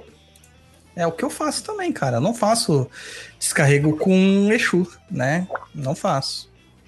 Ah, eu chamo lá a linha d'água e algumas vezes chamo Yansan. Mas mais a linha d'água mesmo para fazer esse descarrego. Então, cara, a mediunidade de transporte ela não é feita com o Exu dessa forma como vocês estão pensando. O que ocorre é que muitas vezes quem tem o Exu giramundo, por exemplo, tem uma facilidade maior de fazer transporte, porque o giramundo ele realmente ele faz as coisas girarem né, faz as coisas se movimentarem. E, e- e tem este, es- este, esta peculiaridade no trabalho dele. Mas não é toda vez que o médium vai estar lá, o médium de transporte, que ele vai ter que incorporar Exu. Aquilo que vocês olham que ele incorpora é o Egum que tá com a pessoa, é o obsessor que tá com a pessoa. Não é o Exu, tá? E ele se contorce por causa do choque anímico. Ele sente dor, ele volta a sentir como é ele estar vivo, tá? Temporariamente. É um choque realmente, tá? Então, para fazer descarrego, linha das águas. Inclusive, eu tenho um curso lindinho de linha das águas lá, recém-lançado. Não, Manda lá, japonês. não perdi Plim, DAD. plim, plim, Perdi. É, cachim! Não, mas tá lindo mesmo. Na hora que eu fiz, o- eu fiz o assentamento de Iemanjá lá do chão de Jorge mesmo no curso, né? Cara, tá coisa mais linda. Coisa mais linda. É, o Gustavo Félix fala: O senhor pode falar da falange da linha dos, das encruzilhadas ou sete encruzilhadas? Eu posso falar com o meu trabalho aqui. Não me chama de senhor que eu odeio. É Babá Elton Francisco de Oxum. Chama o Vitor de, de senhor, ele adora ser chamado de senhor também. É, o encruzilhado aqui ele trabalha muito na parte de decisões, né? Às vezes você entra num momento na vida que você precisa tomar decisões, descobrir para onde ir, ver opções, considerar caminhos. Ele trabalha muito com isso aqui na nossa casa. Então, muitas vezes a pessoa está diante de um relacionamento, tá sentindo que tá a bosta tá feita, tá sentindo que não tem nada para acrescentar, mas quer insistir nisso, não vê outras possibilidades. A encruzilhada começa a abrir para a pessoa ver possibilidades e começar a tomar decisão na vida. Ajuda muito nesse sentido. Aqui na casa ele não trabalha com esse negócio de abertura de caminho, ele trabalha para você ter opções e a partir das opções você vai ver qual que é melhor para. Você, Douglas? E aí, no outro lado, no outro lado, né? Se a gente quiser, o Tata gosta de mostrar o outro lado. E o outro lado tira opções. Né? A pessoa tem que ficar no lugar onde ela está e não ver mais nada, ter foco. Né? Aí vocês Isso podem considerar do jeito que vocês acharem viável aí. Eixo é neutro. E ele falou isso muito claramente no dia que ele falou de encruzilhada. Tem muita gente que precisa ser tirada da opção, tá com muita opção, tá pulando cerca, fazendo isso, fazendo aquilo, aí ele fecha. Como ele fecha, deixa por conta dele. Mano, tem bastante pergunta, hein? É... O Elton é pop, cara. O Elton é pop, cara. Sou. Tô quietinho aqui, gente, na minha. Ninguém me vê em Não. lugar nenhum. Qual que é o Instagram do Elton? Qual que é o Facebook? Você nunca publica nada. Vai, fala aí, qual que é o seu Instagram, Elton? Meu Instagram é frater, underline, francisco, underline, sp. Pessoal, segue lá o Elton, já pegou aí, já segue ele lá, já manda nos inbox deles as dúvidas. Lota aí o Elton de perguntas. Eu respondo todas as perguntas. Eu não publico nada, mas eu respondo todas as perguntas. Todas as pessoas que vieram falar comigo, muitas têm meu WhatsApp, eu faço WhatsApp, não tem problema com isso, mesmo porque eu vejo o WhatsApp uma vez ou outra, uma vez na morte. É verdade. Mas eu, Mas eu sempre respondo. Né? É mais fácil achar no Telegram. Telegram eu tô lá. Telegram o tempo todo. Cara, você manda a mensagem pro Elton de manhã, ele te responde à noite, mas tudo bem. É assim mesmo, porque ele me manda à noite, ele responde à noite, eu respondo uma semana depois. É, não sou fã de WhatsApp, não. Próxima pergunta, Moa Domingues. Pode acender vela branca para a esquerda? Ah, a minha aqui é branca, eu mostro aqui, querem ver? É branca. Pra esquerda aqui em casa, às vezes eu acendo branca. Pode acender de- de boa. De Vamos boa. lá. Próxima pergunta da senhorita Bárbara Mazuchelli. Desculpa o guardinha passando, viu, gente? Desculpa, mas. É o eixo guardião. Cara, a Bárbara falou que ela vai fazer aniversário à meia-noite do dia de hoje. É, para Não, amanhã, né? Dia meia-noite já é 20. Né? Dia 20. Então, né? Parabéns, Bárbara, antecipado. Que eu não sei se o programa chega até a meia-noite. Bárbara, parabéns. Muitos anos de vida, muitas felicidades, muita saúde, muita paz, muito dinheiro. E vou ler sua pergunta agora. Existe algum Exu que se parece com uma carranca? Às vezes uma carranca.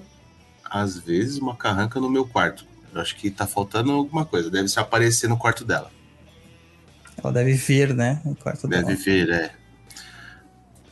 Gente, eu não conheço.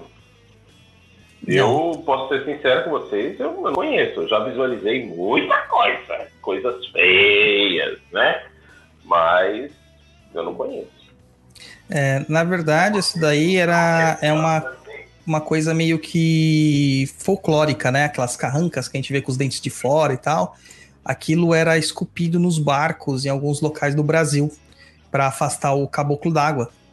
Tá? Então, isso aí depois foi meio que colocado que ajudava a afastar maus espíritos, né? Não sei se a galera sabe que é o caboclo d'água, ou nego d'água, que é como o nome popular conhecido, né? é, do Rio São Francisco é o, é o que a lenda que atribui que levaram aquele que fez aquele ator né da Globo morrer né teoricamente a- as teorias de conspirações falam isso ele estava nadando no Rio São Francisco sem pedir permissão outras más línguas falam que ele estava fazendo coisinhas que não podiam ser feitas no rio e o nego d'água levou ele embora Tá, então a carranca é para isso, né? O pessoal do que mora na beira do São Francisco, eles têm um, um respeito muito grande pelo caboclo d'água muito grande mesmo. Tá? Então a carranca era para isso. Daí virou como uma forma de afastar espíritos negativos. E eu conheço um Exu que ele se manifesta na linha dos Omuluns, né, da linha do, das almas, que ele é- usa uma máscara de madeira que lembra é, um pouquinho essas carrancas, mas não é a carranca em si, né? Mas é, não vou falar o nome porque eu posso acabar interferindo na sua, no seu desenvolvimento, tá? Então, quando você descobrir, você pergunta lá pra mim, a gente confirma ou desconfirma. Próxima pergunta do Nem Entendi. É, de onde vem o conceito de Exu catiço nas religiões de matriz? Esse conceito está diretamente ligado ao Exu Orixá? Olha, o que eu conheci no candomblé não era só Exu Catiço, era Catiço em geral. Então o candomblé É. trabalha com orixá. Né? Qualquer manifestação diferente dos orixás ou erês era chamado de catiço. Ou seja, espírito de Egum, espírito de Egum é ótimo, né? Egum era catiço. Por quê? Porque, em tese, as entidades que trabalham na Umbanda já foram um dia encarnadas. Então, o que eu conheço de catiço é isso. Se você tiver outra explicação, Douglas, me ajuda aqui. Ah, isso mesmo. É, catiço é um espírito de morto. Né? E eles usam o termo catiço para diferenciar do Exu Orixá. Basicamente isso. Mas catiço é qualquer coisa. É, caboclo, preto velho, boiadeiro, qualquer coisa é catiço. Próxima pergunta do Adriano Ribeiro. Minha dúvida: se usamos a esquerda para proteção e tudo mais, qual o papel do anjo da guarda? Estou estudando sobre isso, mas está difícil tirar isso da minha mente. A cara de assustado do Elton. Não, Douglas responde, pelo amor de Deus, eu não posso responder, não. Cara, eu não uso Exu para proteção. Proteção para mim é Ogum. Né? E o meu anjo da guarda ele tem mais reflexo com questões muito mais superiores, é mais um auxílio, é, é uma coisa muito mais sutil, uma coisa de me dar uma instrução. de olhar adiante, de uma forma temporal, é, de pontuar se eu estou dentro do, da- do meu planejamento do meu planejamento kármico ou não, né? Se Deus está desagradado com a minha presença aqui na Terra, deve estar, porque eu não respondo as pessoas no Instagram. Então deve estar muito triste comigo, essas coisas. Agora, quando eu preciso de uma proteção mesmo, que é quando elas mandam a, é, as demandas para mim, é algum que eu levanto e se houver necessidade de fazer um contra-ataque ou né, ir atrás do foco da demanda, né, aí seria um ataque astral, que você vai atrás do foco da demanda, não ao feiticeiro, mas às entidades que estão movimentando a demanda, aí sim o algum já direciona para os Exus saberem aonde eles têm que ir, tá? Isso aí. Maravilha. A Janete Espanha diz: Tenho 60 anos de idade e de Umbanda. Sou médio de incorporação. Não tenho evidência, mas geralmente trabalho com Exu ao meu lado e raramente incorporada. Os vejo, ouço e trabalhamos juntos. Na verdade, não é uma pergunta, é só um. Cara, é incrível porque ela disse que ela não é, não tem evidência, cara. Ela tem todas as estruturas. Eu gosto muito de- desse tipo de trabalho mediúnico, com a entidade colada e não incorporada. Quando o médium tá firme, a entidade não precisa incorporar. Eu gosto bastante. Eu gosto. Segue a O- próxima. O Monteiro ALM. Vou estar em gira, mas depois vou assistir. Provavelmente deve ser o, o programa de agora. É, por favor, explore mais o tema dos caboclos quimandeiros. Qual o seu papel? Qual a diferença operacional entre o trabalho na direita e o trabalho na esquerda? Você trabalha com caboclo que bandeira aí, Elton? Em cabana? Não, não. Não. Cab- Cara, caboclo que bandeira é Exu, tá? Só que ele se manifesta com né, o arquétipo de um caboclo. Basicamente isso, tá? Então, quando fala caboclo quimbandeiro, já coloca na sua mente. É um Exu que se apresenta como um indígena. Ponto. É isso, só. A diferença de trabalho é que o caboclo quimbandeiro, ele faz tudo aquilo que o Exu faz e ponto. Ele não é um caboclo propriamente dito, tá? De direita e tal, essas coisas. Segue lá. O Thales HGS. Tem um, tem, tem um imóvel que já foi um terreiro.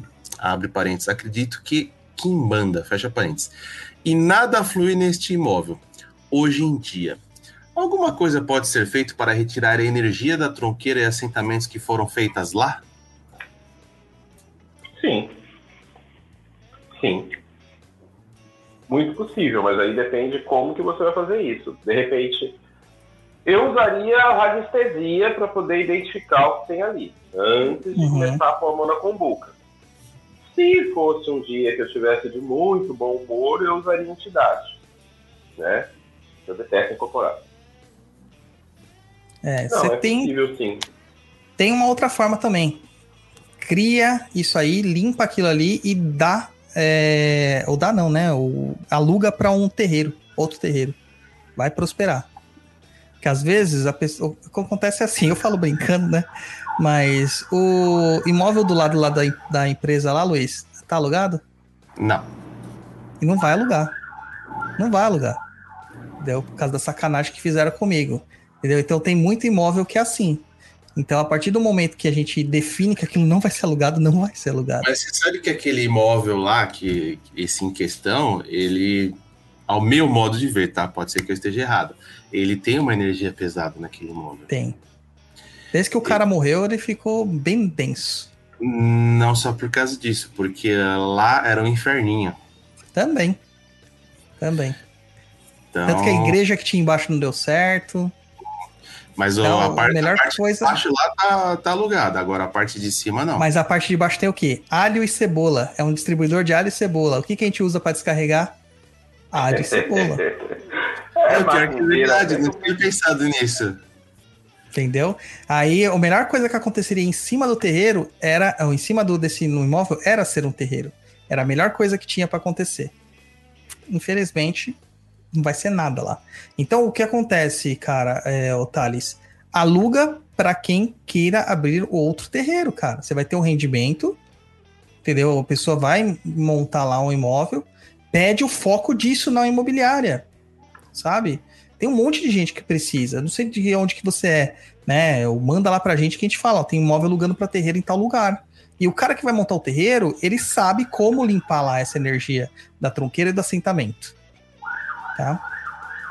Pra quem não sabe, aí vou dar um breve resumo. Quando o Douglas estava procurando imóvel para abrir o CDJ, São de Jorge, esse lugar aí, enfim, cabia dentro do, das todas as expectativas, mas chegou na hora de fechar que o proprietário ficou sabendo que era para ser um uma tenda, né? Um terreiro de umbanda. Ele foi lá e cortou, porque o proprietário ele é uma pessoa evangélica. Exatamente. Ainda meteu uma. Eu não tenho nada contra, mas eu acho melhor não. É, eu não posso falar nada porque eu tenho uma tendência a ser uma pessoa um pouquinho rancorosa. Então, mas, É. ó, por exemplo, o CDJ já tá indo o quê? Pro segundo ano? Que a É, gente. Fez um ano já. Fez um Não, já ano fez agora um ano, em, em fevereiro. A gente tava procurando as coisas, vamos colocar uns dois anos. Faz dois anos que esse local que, vamos dizer, que supostamente seria, iria ser o CDJ, está fechado. Dois anos Sim. que o proprietário, enfim, não ganhou Perdeu dinheiro, aluguel. perdeu rendimento, aluguel. Tá aí. É, dá dó. Eu não gosto dessas coisas, não. Não gosta, não. Não gosto. Eu, sou, eu, sou, eu tenho um coração muito mole. Imagina o cara ficar dois anos com imóvel sem alugar. É, tá faltando dinheiro. É ruim pra ele. Ah, por mim pode ficar 10 anos. É... Isso é pra acabar não sendo preconceituoso, pra deixar de ser preconceituoso. Pode alugar até pra igreja lá. Ele pode morrer, Ah. é mais fácil. Muito prático você. O, o eu que Jefferson pergunta aqui: quais os elementos e como a esquerda trabalha com a cura, Elton? Com a cura. Nossa, Exu do Rio me curou de uma prostatite que eu vou te falar, viu? Dário curou. Curou e curou com uma, um padê de frutas. Foi maravilhoso. Meu, o que eu tinha falado lá no começo, tanto esquerda quanto direita pode resolver qualquer problema. Eu tava com problema de saúde, eu não sabia que o do Rio trabalhava com isso ainda. Há alguns anos ele trouxe fundamento com frutas faz um padê com frutas, aí depois, quando ele está no alguidar, passa assim no corpo da pessoa e descarrega. Como é que ele descarrega? Esse padê ele vai ser jogado dentro do rio corrente. Só que isso é, é- o padê é preparado, ou seja, todas as frutas são extremamente picadas, descascadas, misturadas na farinha. E aí, quando ele vai para o rio, esse daí vai como se fosse um alimento para os peixes e tudo mais. Vai, vai correnteza. No alguidar, você traz de volta para casa, lava e usa de novo. É praticamente um ebozão, mano. Ó, o Nossa, Douglas a- maravilhoso. aprontando comigo. Por quê? Você mudou meu nome aí no coisa, Faz rapaz. tempo, cara. Já mudei várias vezes. Você que não percebeu. Samurai do cabaré.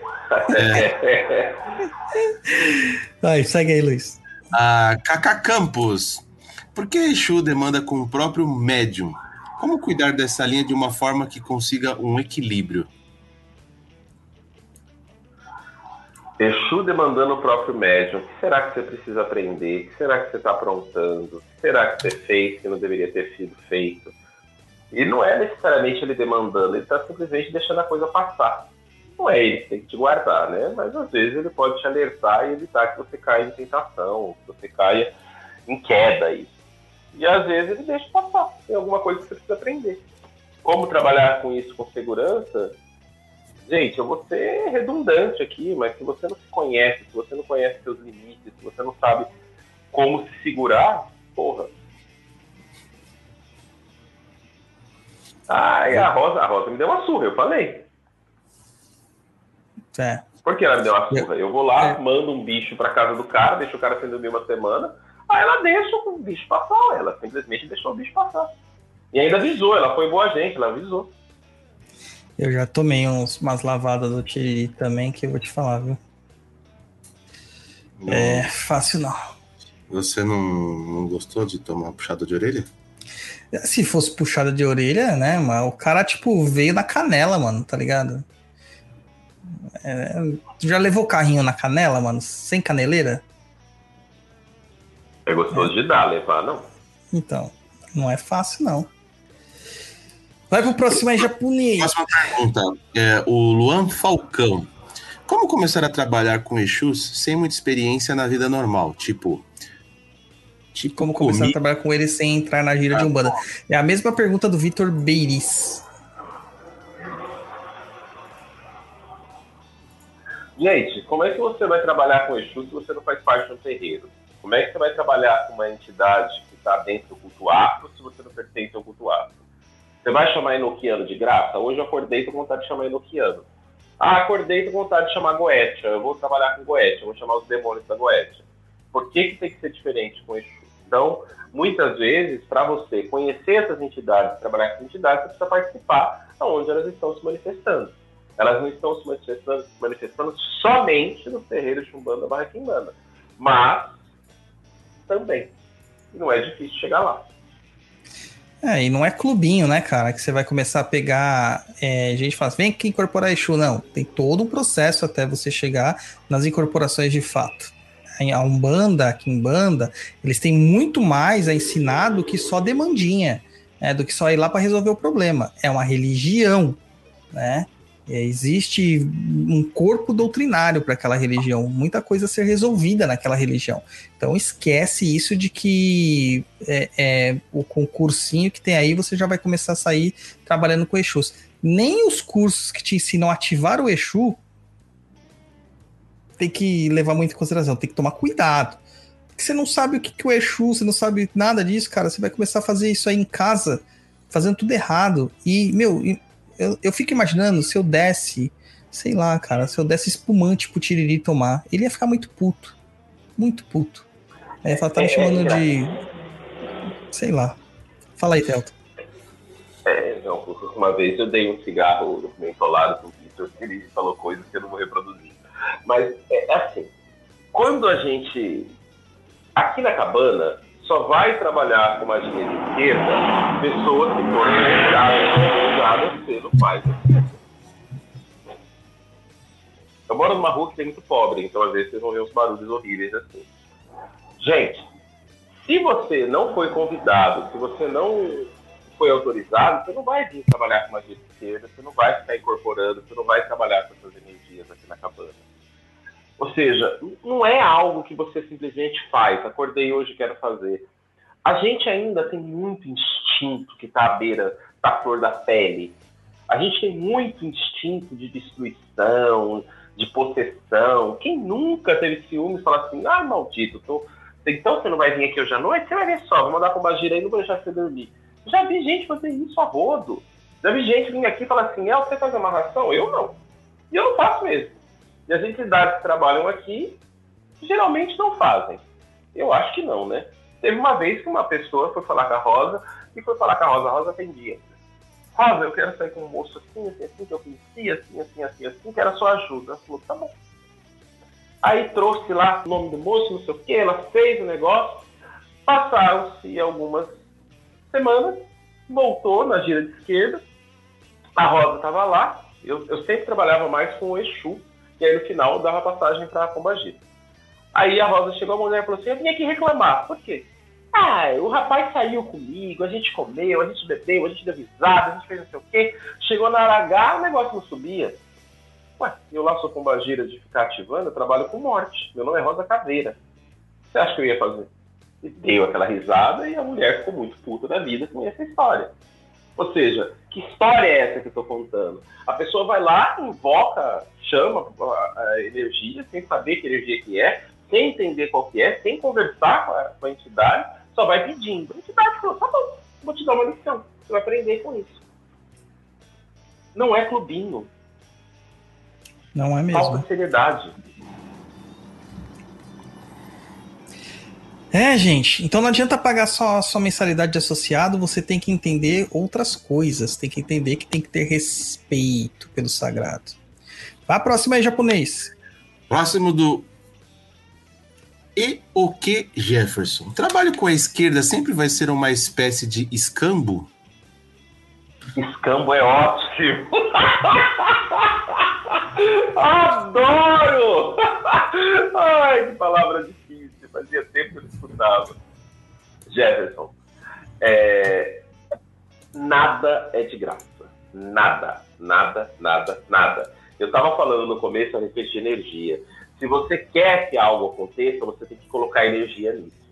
Ah, eu quero andar de bicicleta. Você tem que pedalar, você coloca lá energia ATP para poder pedalar. Se você quer uma comida, você vai produzir essa comida, ou você trabalhou, adquiriu dinheiro e vai comprar essa comida. É a mesma coisa dentro do sagrado. Não é uma troca na base do escambo. Você paga e vai receber. É um investimento. Você dá energia para que aquele trabalho possa ser realizado. Para ser realizado o circuito, para que aquilo aconteça, tem que ter energia. Então, aquele que foi, aquela paga, entre aspas, é para que a coisa aconteça. Eu já vi muito cigano trabalhar e falar assim, ó, moeda, quero moeda. E não trabalhar de graça. Mas teve muitas vezes do cigano vir e atender a pessoa, independente se ela pôs ou não pôs uma moeda na mesa. Mas por que atendeu? Porque o sacrifício que aquela pessoa fez para chegar até lá era maior do que se colocasse a moeda. Aquele era o óculo da viúva, quando ela chegou lá na frente da entidade e humildemente pediu. Ela deu o que ela tinha, que era a fé que ela tinha. Aquela fé foi suficiente para que ela pudesse ser atendida. Então, esse, essa troca, esse escambo e tudo mais, é o preço energético para que aquilo possa ser concretizado. Eu lembro quando eu, quando eu estava lá na outra, na escola que eu estudei, que o pessoal pegava e falava assim: você tem um circuito fechado onde a energia gira. Quando você tem um trabalho de umbanda, uma magia de umbanda, é a mesma coisa. Você pôs uma vela, você pôs uma folha, você pôs uma pedra, você pôs alguma coisa, aquilo está girando, aquela energia está sendo é, conduzida, sabe? Não sei se eu consegui estudar, é, explicar muito bem, mas só para deixar claro que não é uma troca por si. Se fosse uma troca por si, seria comercial. Eu chamo então aqui, ah, falo, ah, Prêmio Terra, eu vou te dar 50 moedas, você faz isso para mim. E em vez de eu ir atrás das 50 moedas, eu pego, coloco um anúncio na internet, compro moedas e uso esse meu poder de compra, pego as moedas e aqui peço. Que esforço que eu tive? Teve esforço que eu consegui dinheiro para poder comprar as moedas. Mas eu não tive, eu não pus, eu não pus fé, eu não pus empenho, eu não me dediquei àquilo. Como que o Treve Terra depois vai me atender, sabe? Bem, fui claro aí. Mesma coisa que fazer é, oferenda com nuggets, né, cara? Vamos ofertar nuggets mais fácil do que ofertar o frango. Uh, a Lana Campos colocou aqui que se a gente pode falar sobre energia de modo geral das padilhas. Eu vou pular esta pergunta, porque o nosso próximo programa ele é o especial Dia das Mulheres, que a gente faz todo ano junto com o pessoal lá. É, da, tem um grupo de podcasters né, que fala aqui sobre feminismo, fala sobre feminilidade, sobre o poder da mulher, e nós teremos um programa especial sobre pombogiras no Dia da Mulher, né? Não bem no dia, mas vai ser próximo, que é já o nosso próximo programa mesmo, tá? Então esse aqui, Lana, você vai ouvir depois, tá? Não vou dizer quem vai participar por enquanto, mas temos convidadas especiais. Dando spoiler aí já do próximo programa? É, né? Pra deixar o pessoal na linha. Vai, japonês. Não dorme, japonês. Não dorme. Maravilha. O de Oxóssi. Sobre Exu, sete porteiras e sete chaves. Eu não conheço e não trabalho com nenhum deles. Eu tenho um trabalho aqui que eu faço. E nesse trabalho vão sete chaves. Inclusive é um molho que um amigo meu trouxe da Espanha. Bonitinho esse molho. Eu vou até mostrar para vocês. Mas eu não trabalho com a entidade em si, né? Eu tenho somente a firmeza. Muito bonitinho, olha. Não é? Muito legal. Da, mas daqueles das antigas mesmo, cara. É, é. Porque o trabalho que está sendo feito é bem legal. Não é esse, japonês, é que lindo. Sabe, o pai da Gatti, ele tem uma mironga de sete chaves também, se eu não me engano. Que é do Tranca das Almas, que passou para ele. Preciso até lembrar lá, dar um toque no Robertão para ver como funciona isso aí. Puta, peraí, o, deixa eu... o, o, o tranca-ruas que trabalha comigo, ele tem um ponto riscado que ele usa uma chave. É muito engraçado. Ele faz isso aí para abrir e fechar caminhos. Eu acho que eu, não, eu nunca mostrei isso aqui pra você, né, Douglas? O chaveiro que eu tenho. Qual? Ó, o chaveiro da, da minha chave. Hum, Não Ó. sei, cara. É isso aqui, ó. O que, que é isso Você- aí? É um coldrezinho, ó. E aí ele tem um. Tem uma faquinha. É, não seria uma adagazinha bem pequenininha. Ah, o Luiz é macumbeiro, cara. O Com- Luiz é macumbeiro. Com um Nossa, dragão. é que eu... Nossa, eu usaria isso numa briga fácil. Põe aqui no meio do dedo, corta no, no- no rosto. Você acha Cara, que o Luiz usa pra você- quê? Você, e você acredita que eu já. é, assim, eu tenho esse negócio há anos. Pra você ter ideia, isso aqui é, veio do Japão, quando meu pai foi pro Japão. Detalhe, meu pai foi pro Japão em 1989. E aí ele trouxe um- vários chaveiros e tal, e eu acabei pegando esse aqui, e desde então eu sempre usei ele nas minhas chaves. E cara, eu já viajei, é, passei scanner de aeroporto, Ih, mas foi com o molho da chave, eu carrego isso aqui há anos. Você acredita que É. nunca me pararam? Porque não pode, né? Você não pode viajar Não pode. com nada pontiagudo. É. E, cara, passou no meio de Porque boa. já virou um patuabre, bicho. Isso aí já virou um patuá seu, já é um amuleto. Cara, faz as contas, desde 89. É, um amuleto. sei O lá. Exu Sete Porteiras deu Xóssi. O Deu Xóssi é o cara que paga pau pro Zé da, da Corimba lá. O Sete Porteiras, ele faz isso, ele abre porteiras, tá? E o Sete Chaves, ele fecha ou abre os caminhos mesmo, as portas. Então eles acabam trabalhando juntos, tá? É, não basta você ter a chave de uma porta, você tem que saber como abri-la, né? Tem que saber qual chave vai em cada buraquinho certinho. Então eles acabam trabalhando juntos, tá? Ah, mais do que isso, a gente vai acabar interferindo no, no trabalho aí. Tá? São Exus que não se deve trabalhar de forma, é, vamos dizer, desinteressada, tá? Pelo seu poder. Lê o próximo aí, japonês. Próximo é a. Acho que é Gabs Chique 01. Como o meu guia de esquerda me escolhe? Isso existe? É necessariamente algum Exu ou Pombagira que viveu algo parecido com o que eu vivo hoje? Exemplo, sou artista, então meu Exu será. O meu Exu ou Pombagira será da Lira? Dá o quê? Da Lira? Da Lira. Se ela O for, da Lira. porque ela é artista, se o Pombagira é o Exu dela, vai ser também artista. Não, tem nada a ver, cara. Tem nada a ver. Pode ser, pode ser que você atrai espíritos que tenha simpatia por aquilo que você faz, mas não é regra. Existe isso de regra. Tá? Não é regra. Próxima pergunta da Gabi Chique 01. Exus e Pombagira são adoradores ou trabalham com demônios? Já vi histórias de quem de que em outras egrégoras, como a da Quimbanda Luciferiana, ele serve aos Daimons. Você sabe sobre algo sobre isso? Quer responder, Douglas? Eu falo. Não, já, já até tirei minha, minha câmera aqui, pode falar. Bem, já vi muita entidade que trabalha com essa energia de demônios, né?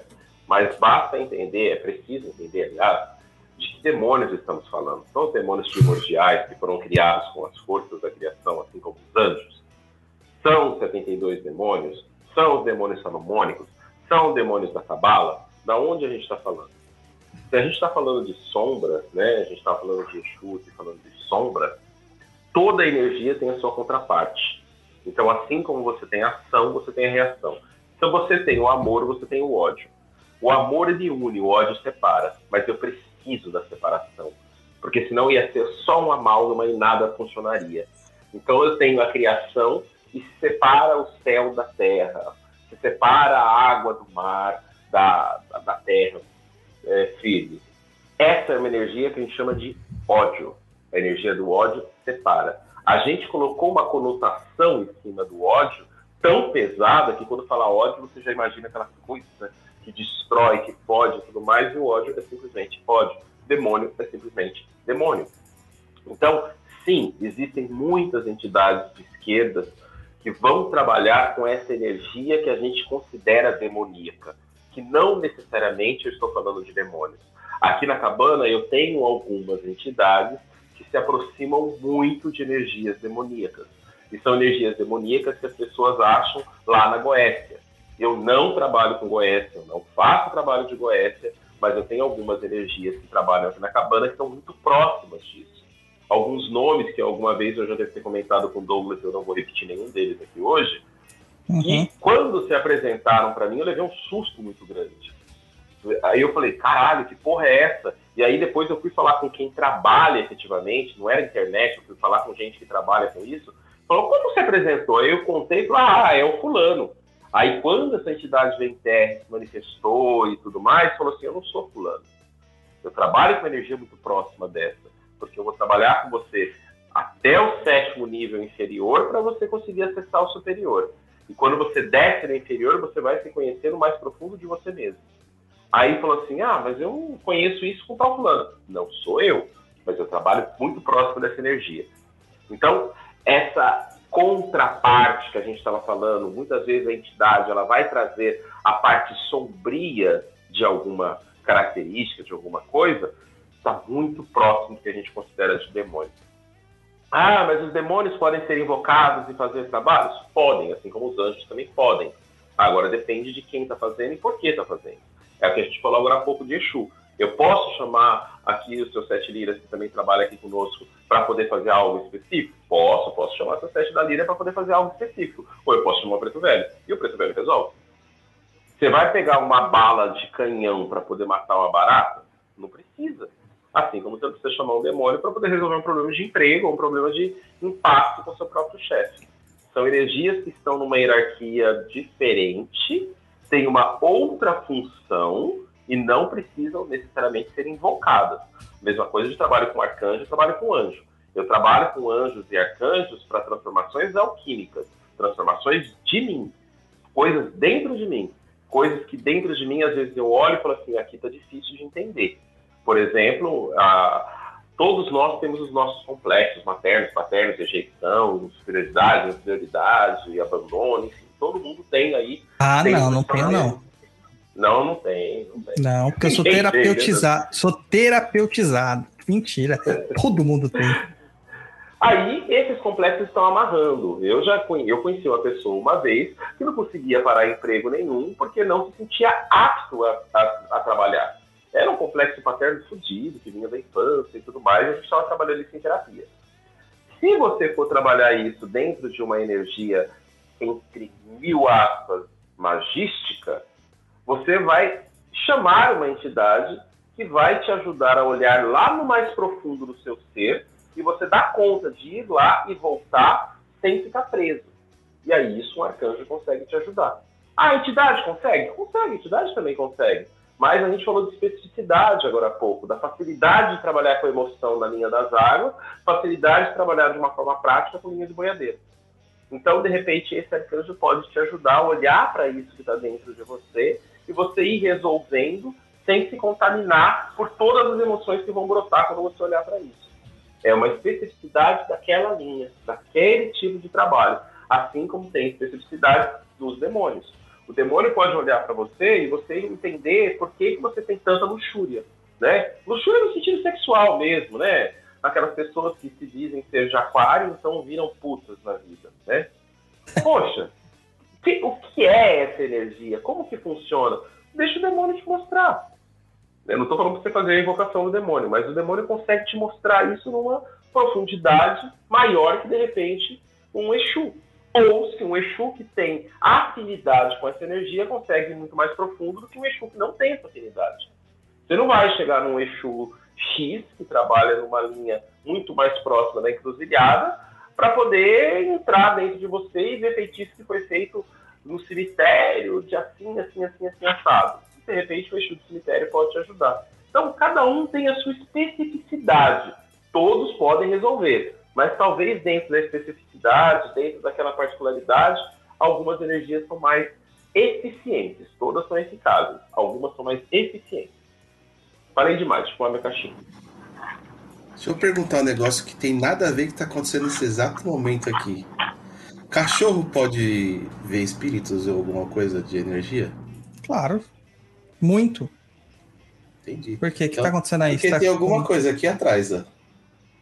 Ih, japonês. Aqui, ó. A Mel tá aqui, ó. No meu colo, ela não para de olhar pra trás. Ela tá rosnando. É o Ó, seu ó. Exu, mano. Olha lá, ó, ó. Tá Não vendo é a mulher. câmera aqui? É Ó. feminino. Lá, ó. O olhar dela fixo pra trás. Não, deve ser a Pombogira que quer te levar pro swing. Não, eu tô falando sério, não é zoeira, não. Também. Não tô falando, brinca não. Tá com medo, japonês? Não. Vai, é só cobrir É. a cabeça. Dizem que quando cobre a cabeça é o maior banimento que tem, que não acontece mais nada quando a gente cobre a cabeça. O que, que você tá Cara, vendo? eu tava gravando o Tá, o tá Perdido, não, Pensamentos esses dias, falando sobre Erê. E no meio da gravação, do nada, quando eu tô falando de Erê, apitou um bichinho. Só que eu não tenho bichinho aqui em casa pra apitar. Tá, tá na gravação isso aí, ficou bem engraçado, cara. Você tem o, tem o bolacha. Não, mas ele não tem bichinho de, de foin foin. Hum, E ele tava junto com a Bárbara, cara. A Bárbara na hora veio correndo pra. O que aconteceu? Ai, muito louco. Vamos para Vai, a próxima japonês, vai. pergunta. A Gabi Chic 01. É... Ah, esse aqui. hum, Não, é... é esse aqui eu acabei de ler. Já ouvi é, relatos de pessoas, inclusive de uma youtuber famosa, dizendo que seu Exu, seus Exus e Pombagiras tinham uma espécie de relacionamento abusivo com elas, sempre impedindo de progredir no trabalho, impedindo de sair da prostituição, influenciando a entrar em relacionamentos tóxicos. Peraí, peraí, peraí. Impedindo ela de sair da prostituição. É, é o que está escrito aqui. Ai, meu Deus. Tá, continua. É, influenciando a entrar em relacionamentos tóxicos. Se ela diz que é o lado sombrio de Exu e Pombagira, o que acham disso? Eu prefiro nem comentar, senão eu vou falar uns palavrão aqui e não vai dar muito certo. Mano, eu só tô tentando entender o. é, Impedindo ela de sair da prostituição. Até agora, eu tô meio assim, em choque. Mas de repente ele se alimenta daquela, dessa. Não, Pois é, pois é, pois é. Você foi perfeito agora. Foi Ele virou macumbeiro, Elton. Virou macumbeiro, tô te falando. Não, eu vou aprendendo, é diferente. Não virei macumbeira, eu vou aprendendo. Mas é pra chegar nessa permissividade, entendeu? Que eu estou me, me surpreendendo, é porque ela deixou isso acontecer de certa forma. Entendeu? Ela deixou que isso acontecesse. Então, aí agora vem botar a culpa no Exu e na Pombogira? Hum, estranho, cara. Estranho. Faz sentido, faz sentido pra mim. Só não sei se é Exu e Pombogira, mas faz sentido. É, estranho. Meu, se, se- se ela está se alimentando, se a entidade está se alimentando de alguma forma daquilo que ela está praticando, é óbvio que não vai deixar ela sair de lá. Tá certo? Isso- Mas agora é só não sei se é Exu e Pombogira. E eu tenho certeza que essa youtuber deve ter muitos seguidores, cara. Muitos. Ouvindo isso. Jesus. Ah, beleza. Beleza. Vai pra próxima, japonês. A próxima é do Anônimo. Esse é o nome dele, Anônimo. Zoeira, ele não quer se de- ser identificado. Olá, primeiramente quero parabenizar o pai Dodô e toda a galera do Papo na Encruza por criar o melhor podcast de Macumba. Além dos ensinamentos, que ampliam nossa mente, é muito divertido. Ouvindo vocês, é possível perceber que possuem o que falta na maioria dos médios umbandistas de hoje: humildade. Minha dúvida é a seguinte: quando Há quem duvide. Há quem questione, mas tudo bem. Minha dúvida é a seguinte: segundo uma entidade se identifica com o 7 antes do nome, necessariamente essa entidade vem na vibração das sete linhas? E se tratando de Exus ou Pombagiras, por exemplo, Pombagiras sete cruzilhadas ou Exus sete catacumbas, qual seria a explicação? Esquerdeiros podem vibrar nas sete linhas? Se não podem, por que então entrecruzar todas? É Bom, isso que vai que eu não faço nem ideia como responder esse negócio pra ela. Cara, basicamente aquilo que você estava falando no começo, que você não dá o nome dos Exus, justamente por causa de, dessas criações, dessas ideias, né, é, fechadas e, e, de certa forma, que não, não evoluem. Né? Então, assim, é, sete quer dizer um número completo, cara, é uma, uma completude, né? A gente já falou isso várias vezes aqui, que o número sete ele acaba sendo um número muito importante para dizer tudo, né? Ele fala assim, a todos os ciclos, tudo aquilo que existe na vida. Porque basicamente numa numerologia, no estudo numerológico, a gente tem que a vida do homem é dividida em sete etapas, porque hum, quando a numerologia era estudada, chegar até os 70 anos era era o máximo que se dava. Então 70 completo, sete dezenas completo. Quando a gente coloca um 7 na frente do nome de uma entidade, a gente quer dizer que essa entidade acaba vibrando ou tendo domínio de todos esses tipos de vibrações que a gente chama de sete linhas, né? Ou sete vibrações, sete facetas, sete reinos, etc e tal. É, desta forma, ele terá uma hierarquia um pouco maior dentro do, do, do campo de atuação dele. Basicamente isso, tá? Então, esquerdeiro pode sim ter essa visão, porque para baixo a gente também evolui, tá? Evoluir é um termo muito horrível, mas a gente também aprende, a gente progride, tá? Então você tem isso aí. É, você só está evoluindo, né, progredindo de uma forma negativa, mas você tem progresso ainda. Você está angariando mais força, mais poder e etc, etc e tal, tá? Então, cara, não não tenha um pensamento fechado assim, ah, esquerdeiro que não pode ter o sete, né? Nem o Exu Sete Facadas é um Exu que ele trabalha mais na Kimbanda, mas ele é ativado na Umbanda de uma forma não incorporada. Quando a gente fala que não trabalha na Umbanda, é porque ele não incorpora na Umbanda. Tá? Ele, ele, ele, ou evita incorporar na Umbanda, incorpora num momento muito necessário, muito específico. Tá? E não tem nada a ver essas questões de Exu com as linhas dos orixás. A gente acaba fazendo essa associação por uma questão comparativa.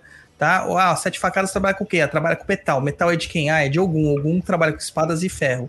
É, então a faca também é de Ogum. É isso, né? Ogum é o senhor da faca, né? É basicamente isso, gente. Não tem muito mais do que isso para dizer, não.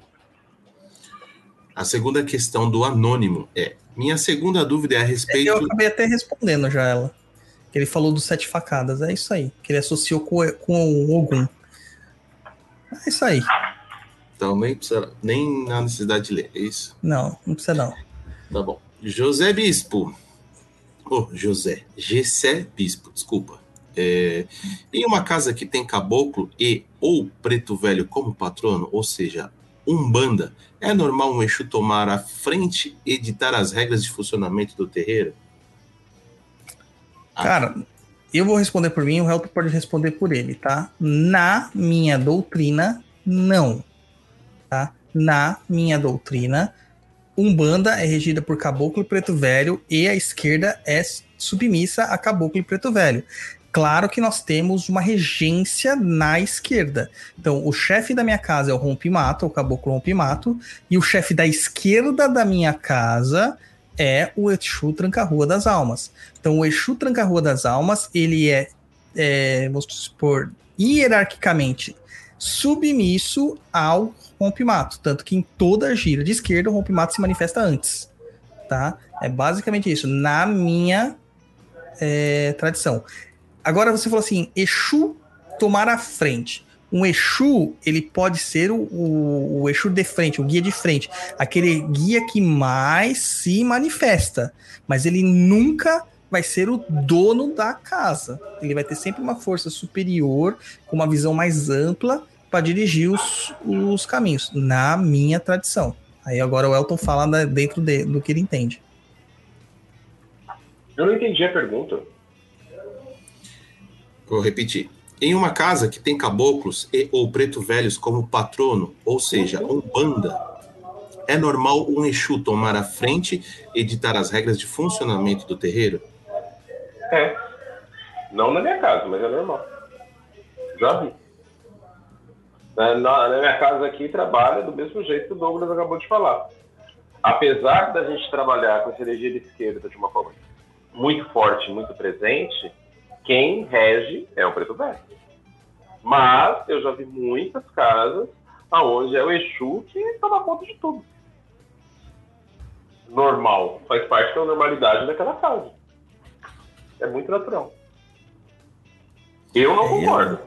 Eu, eu não concordo, concordo cara. Mas é isso. Próxima pergunta da Tatiane Joaquim. Cigana e a Pombagira são a, mes são a mesma ou são entidades diferentes? Olha, eu trabalho com uma cigana e trabalho com a pombogira. São entidades distintas. Existe a tal da pombogira cigana, pombogira menina, pombogira enfim, tem N tipos de pombogira. Aonde essa cigana, ela vai dizer dessa energia com qual a pombogira trabalha. Não necessariamente uma entidade que era da linha dos ciganos, né? Então, não é a mesma entidade. Ok. Você, Douglas? Mesmo pensamento. A próxima pergunta é do Glex. Coisas materiais barra terrenas que pedimos e alcançamos com o auxílio da esquerda tende a se mostrar negativas para as nossas vidas depois, essa afirmação procede ou nada a ver?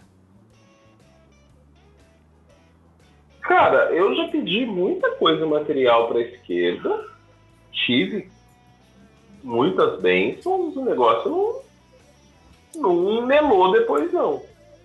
Eu acho que mela muito mais quando você força a barra. Aqui na cabana a gente não força a barra de nada. Se você força a barra, não, pilintra, eu quero, quero, quero, quero, ele fala, tá, não, eu te dou, e deixa a pessoa se fuder. Também eu acho que um pouco de. Quando a pessoa acaba criando uma culpa, né? Ela mesmo trabalha contra ela, né, cara? Então ela tá se boicotando, né? Tá se boicotando. Próxima pergunta também é do Glex, ou da Glex, não sei. É a Gleice do terreiro. Hum. É, médiuns que trabalham com a esquerda por um tempo e depois se afastam da espiritualidade podem sofrer represárias dessa entidade? Essa é polêmica, hein? Depende do tipo de contrato ou de acordo que você firmou. Tudo depende do que, que você, o que, que você fez, o que, que você firmou, quais são os seus acordos. É, muita gente eu vi saindo de, da espiritualidade, indo para outro caminho, trabalhando com outras coisas, e a vida seguiu normalmente. Porque assim, quando você vai trabalhar com, com, com entidades, com espíritos, independente se é direita ou esquerda, eles vão te facilitar algumas coisas para você. Eles vão te ajudar, vão fazer com que as coisas fiquem menos complexas. Se você afasta essas entidades, as coisas vão voltar a ser como devem ser. E aí a complexidade aumenta. Aí vão falar, nossa, saí do terreiro e minha vida fudeu. Não é que a vida fudeu. A vida estava um pouco menos complicada com a presença dessas entidades, porque você estava, de certa forma, entre mil aspas, queimando karma com o seu trabalho com essas entidades. De repente, você afasta essas entidades, elas param de contribuir para quê? Todo mundo está me afastando? E aí as coisas vão acontecer como devem acontecer. Essa é a minha opinião. Isso aí. Pai Dodô, nada? Não, o Doro quando o Elton participa, cara, não tem que falar nada. Próxima pergunta do Rafael Fernandes de Oliveira. Os Exus também trabalha no lado da depressão e ansiedade? Nossa. demais, Como? demais. Demais. Mas você trabalha com Herê nessa linha fantástico, com Oxum, é muito bom. Mas dá pra trabalhar com Exu sim. É que o pessoal acha que é só material, cara, sexo, essas coisas. Esquece que é, tem uma amplitude muito maior. Sim, sim. Poxa, você trabalha para poder trazer. é, vamos pensar em libido, né? Ah, dentro da psicologia, a gente fala que quando a pessoa perde a libido, a libido se volta para dentro, ela sai do mundo, ela para de viver o mundo.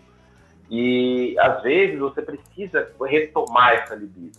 O Zé trabalha com isso de uma forma fantástica, tanto ele quanto a Kanga, de trazer a pessoa de novo para a vida, querer que a pessoa viva aquela coisa material, terrena, do sexo, do, do desejo, da comida, da bebida, da dança, do riso, né? E isso pode colaborar para essa pessoa sair daquele estado letárgico, mas não necessariamente isso vai fazer com que ela é, entenda porque ela estava nesse estado, tenha consciência e modifique a vida. Então, eles podem colaborar, mas dependendo do tipo de entidade de esquerda que vai trabalhar isso, é fantástico. Tem um- uma entidade de esquerda que trabalha aqui na casa, que se apresenta como Chico, é o Chico Mirim, né, que pode vir na linha de Exu Mirim. Nossa, trabalha numa profundidade desses assuntos, assim, bem legal. Trabalha falando bem lá embaixo. Só que a pessoa já tem que ter saído um pouquinho da depressão, porque senão ela vai ela afunda de vez e não sai nunca mais. Ele vai falando de coisas muito profundas. Pois é. Pois é. Hum, pergunta do Fábio Oliveira. Ele pergunta: por que no antigo centro que eu ia, as médios de transportes, e sempre eram mulheres, choravam muito no trabalho? Reflexo do Egum se sentindo vivo? Você respondeu isso, Douglas?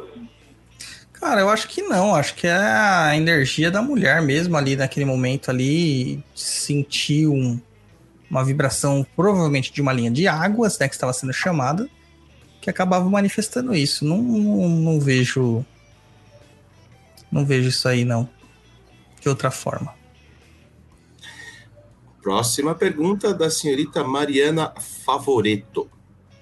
Vocês acham correto essas pessoas ensinando na internet a fazer amarração e trabalhos de esquerda bem pesados para qualquer pessoa? O que acarreta de ruim para esses médiums?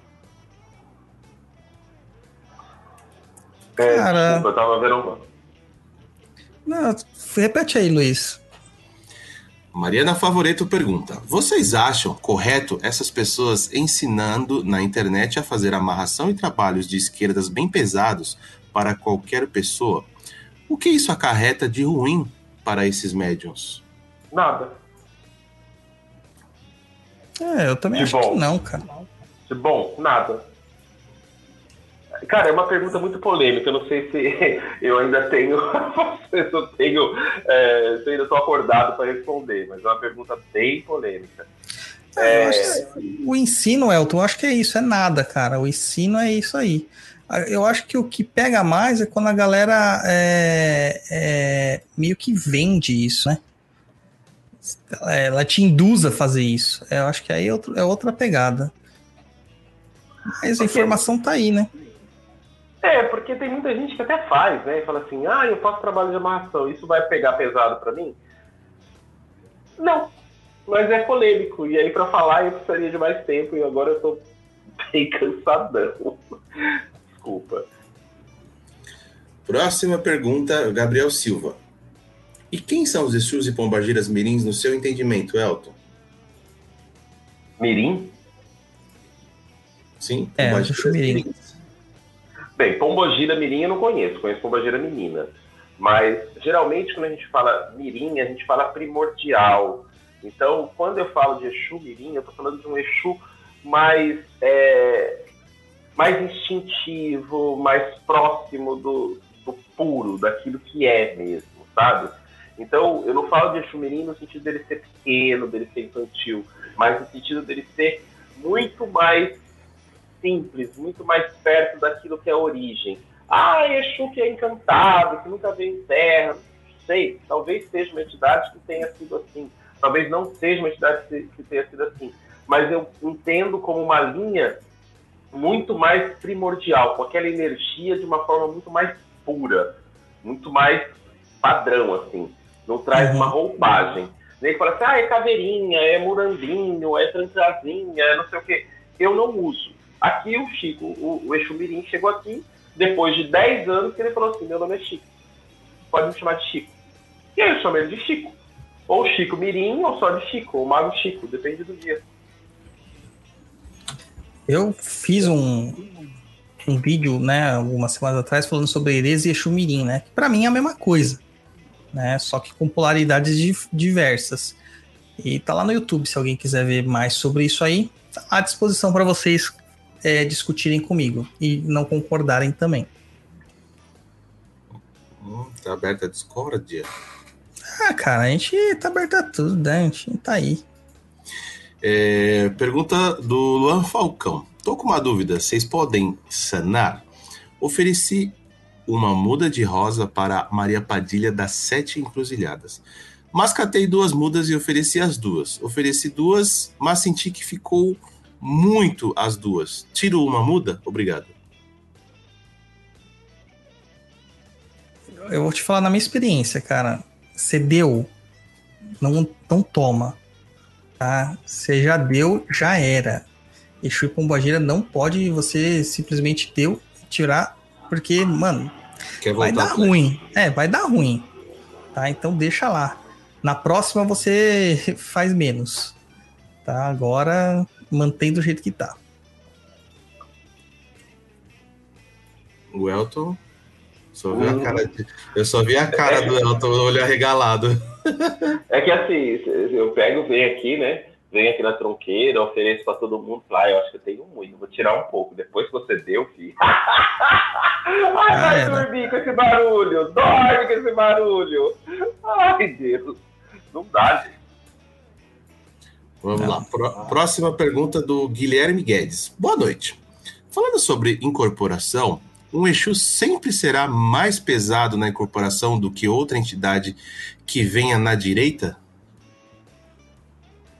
Depende. Tem muitas vezes que eu trabalho com a Águia Branca, que teoricamente é uma das entidades mais elevadas que tem aqui, que vai embora e começa a chorar. E aí eu trabalho com a Pombogira, a Pombogira vai embora e eu tô de boa. Vou tomar banho, vou tomar água, vou rir. Depende. Depende de como tá o seu preparo para receber aquela energia. Sim, há Exus que vão trabalhar com energias muito mais densas do que um caboclo. Mas não significa que depois o seu corpo vai ficar uh, daquele jeito, sabe? É. Depende muito também do dia, de, daquilo que você passou, dos seus pensamentos. Nossa, cara, é muito variável, é muita variável para ser colocada numa equação assim. Próxima, Próxima pergunta do Adriano Ribeiro. Gostaria de saber, na opinião de vocês, Zé Pilintra é de direita ou de esquerda? Dentro de alguns estudos, já ouvi que ele trafega nas duas nuances. Aqui eu trabalho com o Zé Pilintra na esquerda. Lá no primado, a gente trabalhava com Zé Pilintra na direita. Na Jurema, Zé Pilintra é Zé Pilintra. Então, é uma entidade que ela consegue trafegar em todos os locais. Mas o que é direita e o que é esquerda? O que, que você trabalha na direita e o que você trabalha na esquerda? Cabe aí um, um pensar. Quando você fala de magia de esquerda, eu estou falando dessa coisa de você entrar num lado mais sombrio, né? Que, para mim, enquanto é, terapeuta junguiano, seria o lado feminino. E o lado feminino é um lado que leva ao inconsciente, que leva aquilo que não está à vista, aquele véu, aquilo que, que trafega. E o lado direito é um lado mais masculino, mais exposto, mais solar, que se mostra, né?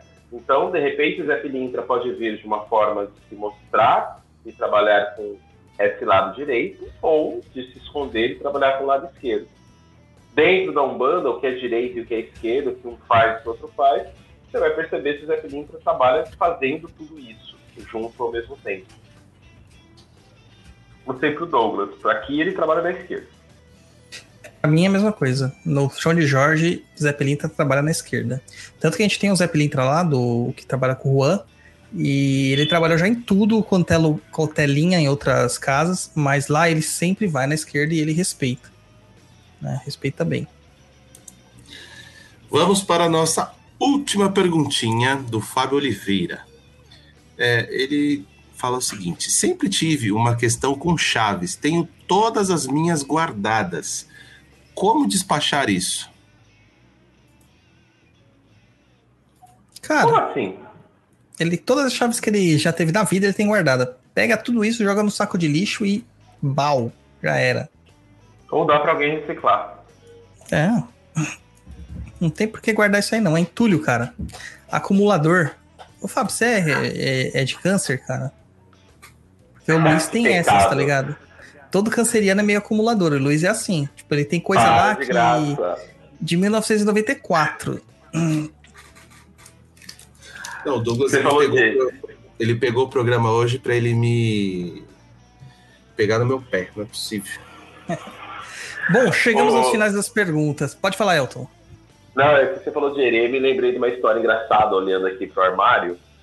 Teve uma gira que a gente fez aqui de direita, de herê, e depois o seu Zé veio dar o ar da graça na esquerda. E É. o herê veio e o, a tabaqueira aqui, o primeiro, ele fuma. E aí, como aqui é aberto, tem a varanda, então ele põe, ele tocou, o entrou em terra e ele sai na fumaça. Aí volta, ele chamando, ele vem, fala, depois vai e vai fumar. E aí ele deixou o cigarro ali em cima do armário e foi tocar tabaco, tá tocando tabaco, tá tocando tabaco, e daqui a pouco cadê o cigarro dele? O cigarro desapareceu. Peguei o pêndulo, quem disse que eu achava o cigarro dentro de casa? Nós não achamos o cigarro, pelo menos até hoje. Sumiu, desapareceu. Aí depois ele foi falar com o menino, o menino pegou e falou assim, tio, você não tava dando atenção pra mim, você tava fumando. Sumiu o cigarro. Gosto de herê, eu também gosto. A gente tem uma última pergunta aqui do R. Pinheiro, falando assim: Eu trabalho há muito tempo com seu Exu Veludo, temos uma grande afinidade, somos muito amigos. Ele pode no futuro me ajudar no meu desencarne ou acaba nossos laços com o desencarne por ser meu Exu? Cara, olha, eu acho que Exu não ajuda no desencarne. Eu não tenho nenhum tipo de relato disso aí tendo acontecido, tá? Então, sinto muito, mas eu acho que o seu Exu Veludo não estará lá naquele momento, a não ser que você for para Umbral. Né? Daí ele pode estar te recebendo de braços abertos. Segundo o Severino, todos nós iremos para Umbral, então deve ser Oh, alguns encaminhar. descem direto. alguns descem assim, ó. Não passa nem pelo umbral. Quando vê, já tá lá no ar. Maravilha. Saltando, andando. Bom, gente, terminamos aqui. Elton, cara, eu sempre só tenho que te agradecer sua disponibilidade. Faz o seu jabazinho aí, dá as suas mídias aí pro pessoal te contatar. Quem quiser fazer terapia contigo, manda aí. Eu tenho Facebook, frater.francisco, Instagram, frater, underline, francisco, underline, sp. Quem quiser falar comigo, só ir lá. Respondo a todos, falo com todos, pode me adicionar no zap. Não tenho problema com isso. Zap eu dou inbox, né? Se eu puser o zap aqui, depois eu não dou conta. Enfim. É isso. Fazer terapia comigo é uma experiência única. Pode ter certeza. Tem alguns ouvintes aí que resolveram fazer. Foi bem legal. Estão tendo boas experiências aí comigo. Alguns estão sofrendo mais que os outros. Mas é bem legal. É, dizem que quando você tá sofrendo é que você superou um nível, então tá bom. Meu filho, não existe mudança sem angústia. Se você Sim. vier para terapia, sair da terapia leve todo dia, você não está fazendo terapia. Terapia é para você gerar angústia para mudar. Aí você Eu muda, aí depois muda, a vida fica boa. Eu sempre quero matar minha terapeuta, mas depois eu falo assim, ah, ela é importante, cara. Então mantenha lá. É, Então é isso aí, gente. Elton, muito obrigado. Os links para as mídias do Elton estarão no nosso post. O nosso post oficial é no www.perdido.co, tá? Vai estar tudo lá para vocês, links e afins. Lembrando também, antes do Luiz dar o tchau dele, que a gente tem o desconto de 20% no workshop de Exu. Também está lá o link no post. E eu lancei recentemente um e-book, né? Um, um livro para o Kindle, que também dá para você ver no seu app do celular, dá para você ver no seu computador, que é o Guia do Praticante de Umbanda. Perguntas e respostas. São 400 perguntas respondidas lá sobre Umbanda. Claro, muito inspirado no Livro dos Espíritos e no Gaia Umbanda do meu parceiro, o André Bozeto. Tá bom? Luiz, dá seu tchau aí, vai. Galera, obrigado aí para quem acompanhou ao vivo, obrigado aí para você que vai ver isso aqui numa outra oportunidade. Aproveita aí o workshop. Elton, muito obrigado aí pelo. Obrigado eu. Obrigado eu pela oportunidade de todo mundo falar. Eu adoro conversar com você. É, já que deram as redes sociais, a minha aí, quem quiser me seguir no Instagram, arroba Guenca, é G-U-E-N-C-A. E seu TikTok? Meu TikTok tá parado, cara, mas é a mesma coisa também, é o Guenca, G-U-E-N-C-A. A cara do- de ranço do Elton. Entendeu? Ele faz umas dancinhas lá tal. E agora a gente vai fazer a, a busca pelo swing do japonês. Ah. Gente. Quer mandar beijo pra alguém, Elton? Já mandei para as pessoas especiais que me acompanharam, o Gabriel que está sempre presente, a Larissa, o Everton, o Jean, são pessoas muito legais. Fiquem todos bem e em paz. E a Marina, que mora no meu coração e sempre vai estar presente onde quer que eu vá. Sensacional. Gente, muito obrigado. Esse programete aqui se encerra, mas tem muito mais conteúdo lá no blog e também no YouTube. Sempre confere nosso site lá para não perder nada. É isso aí. Vamos nessa e saravastê. Bora.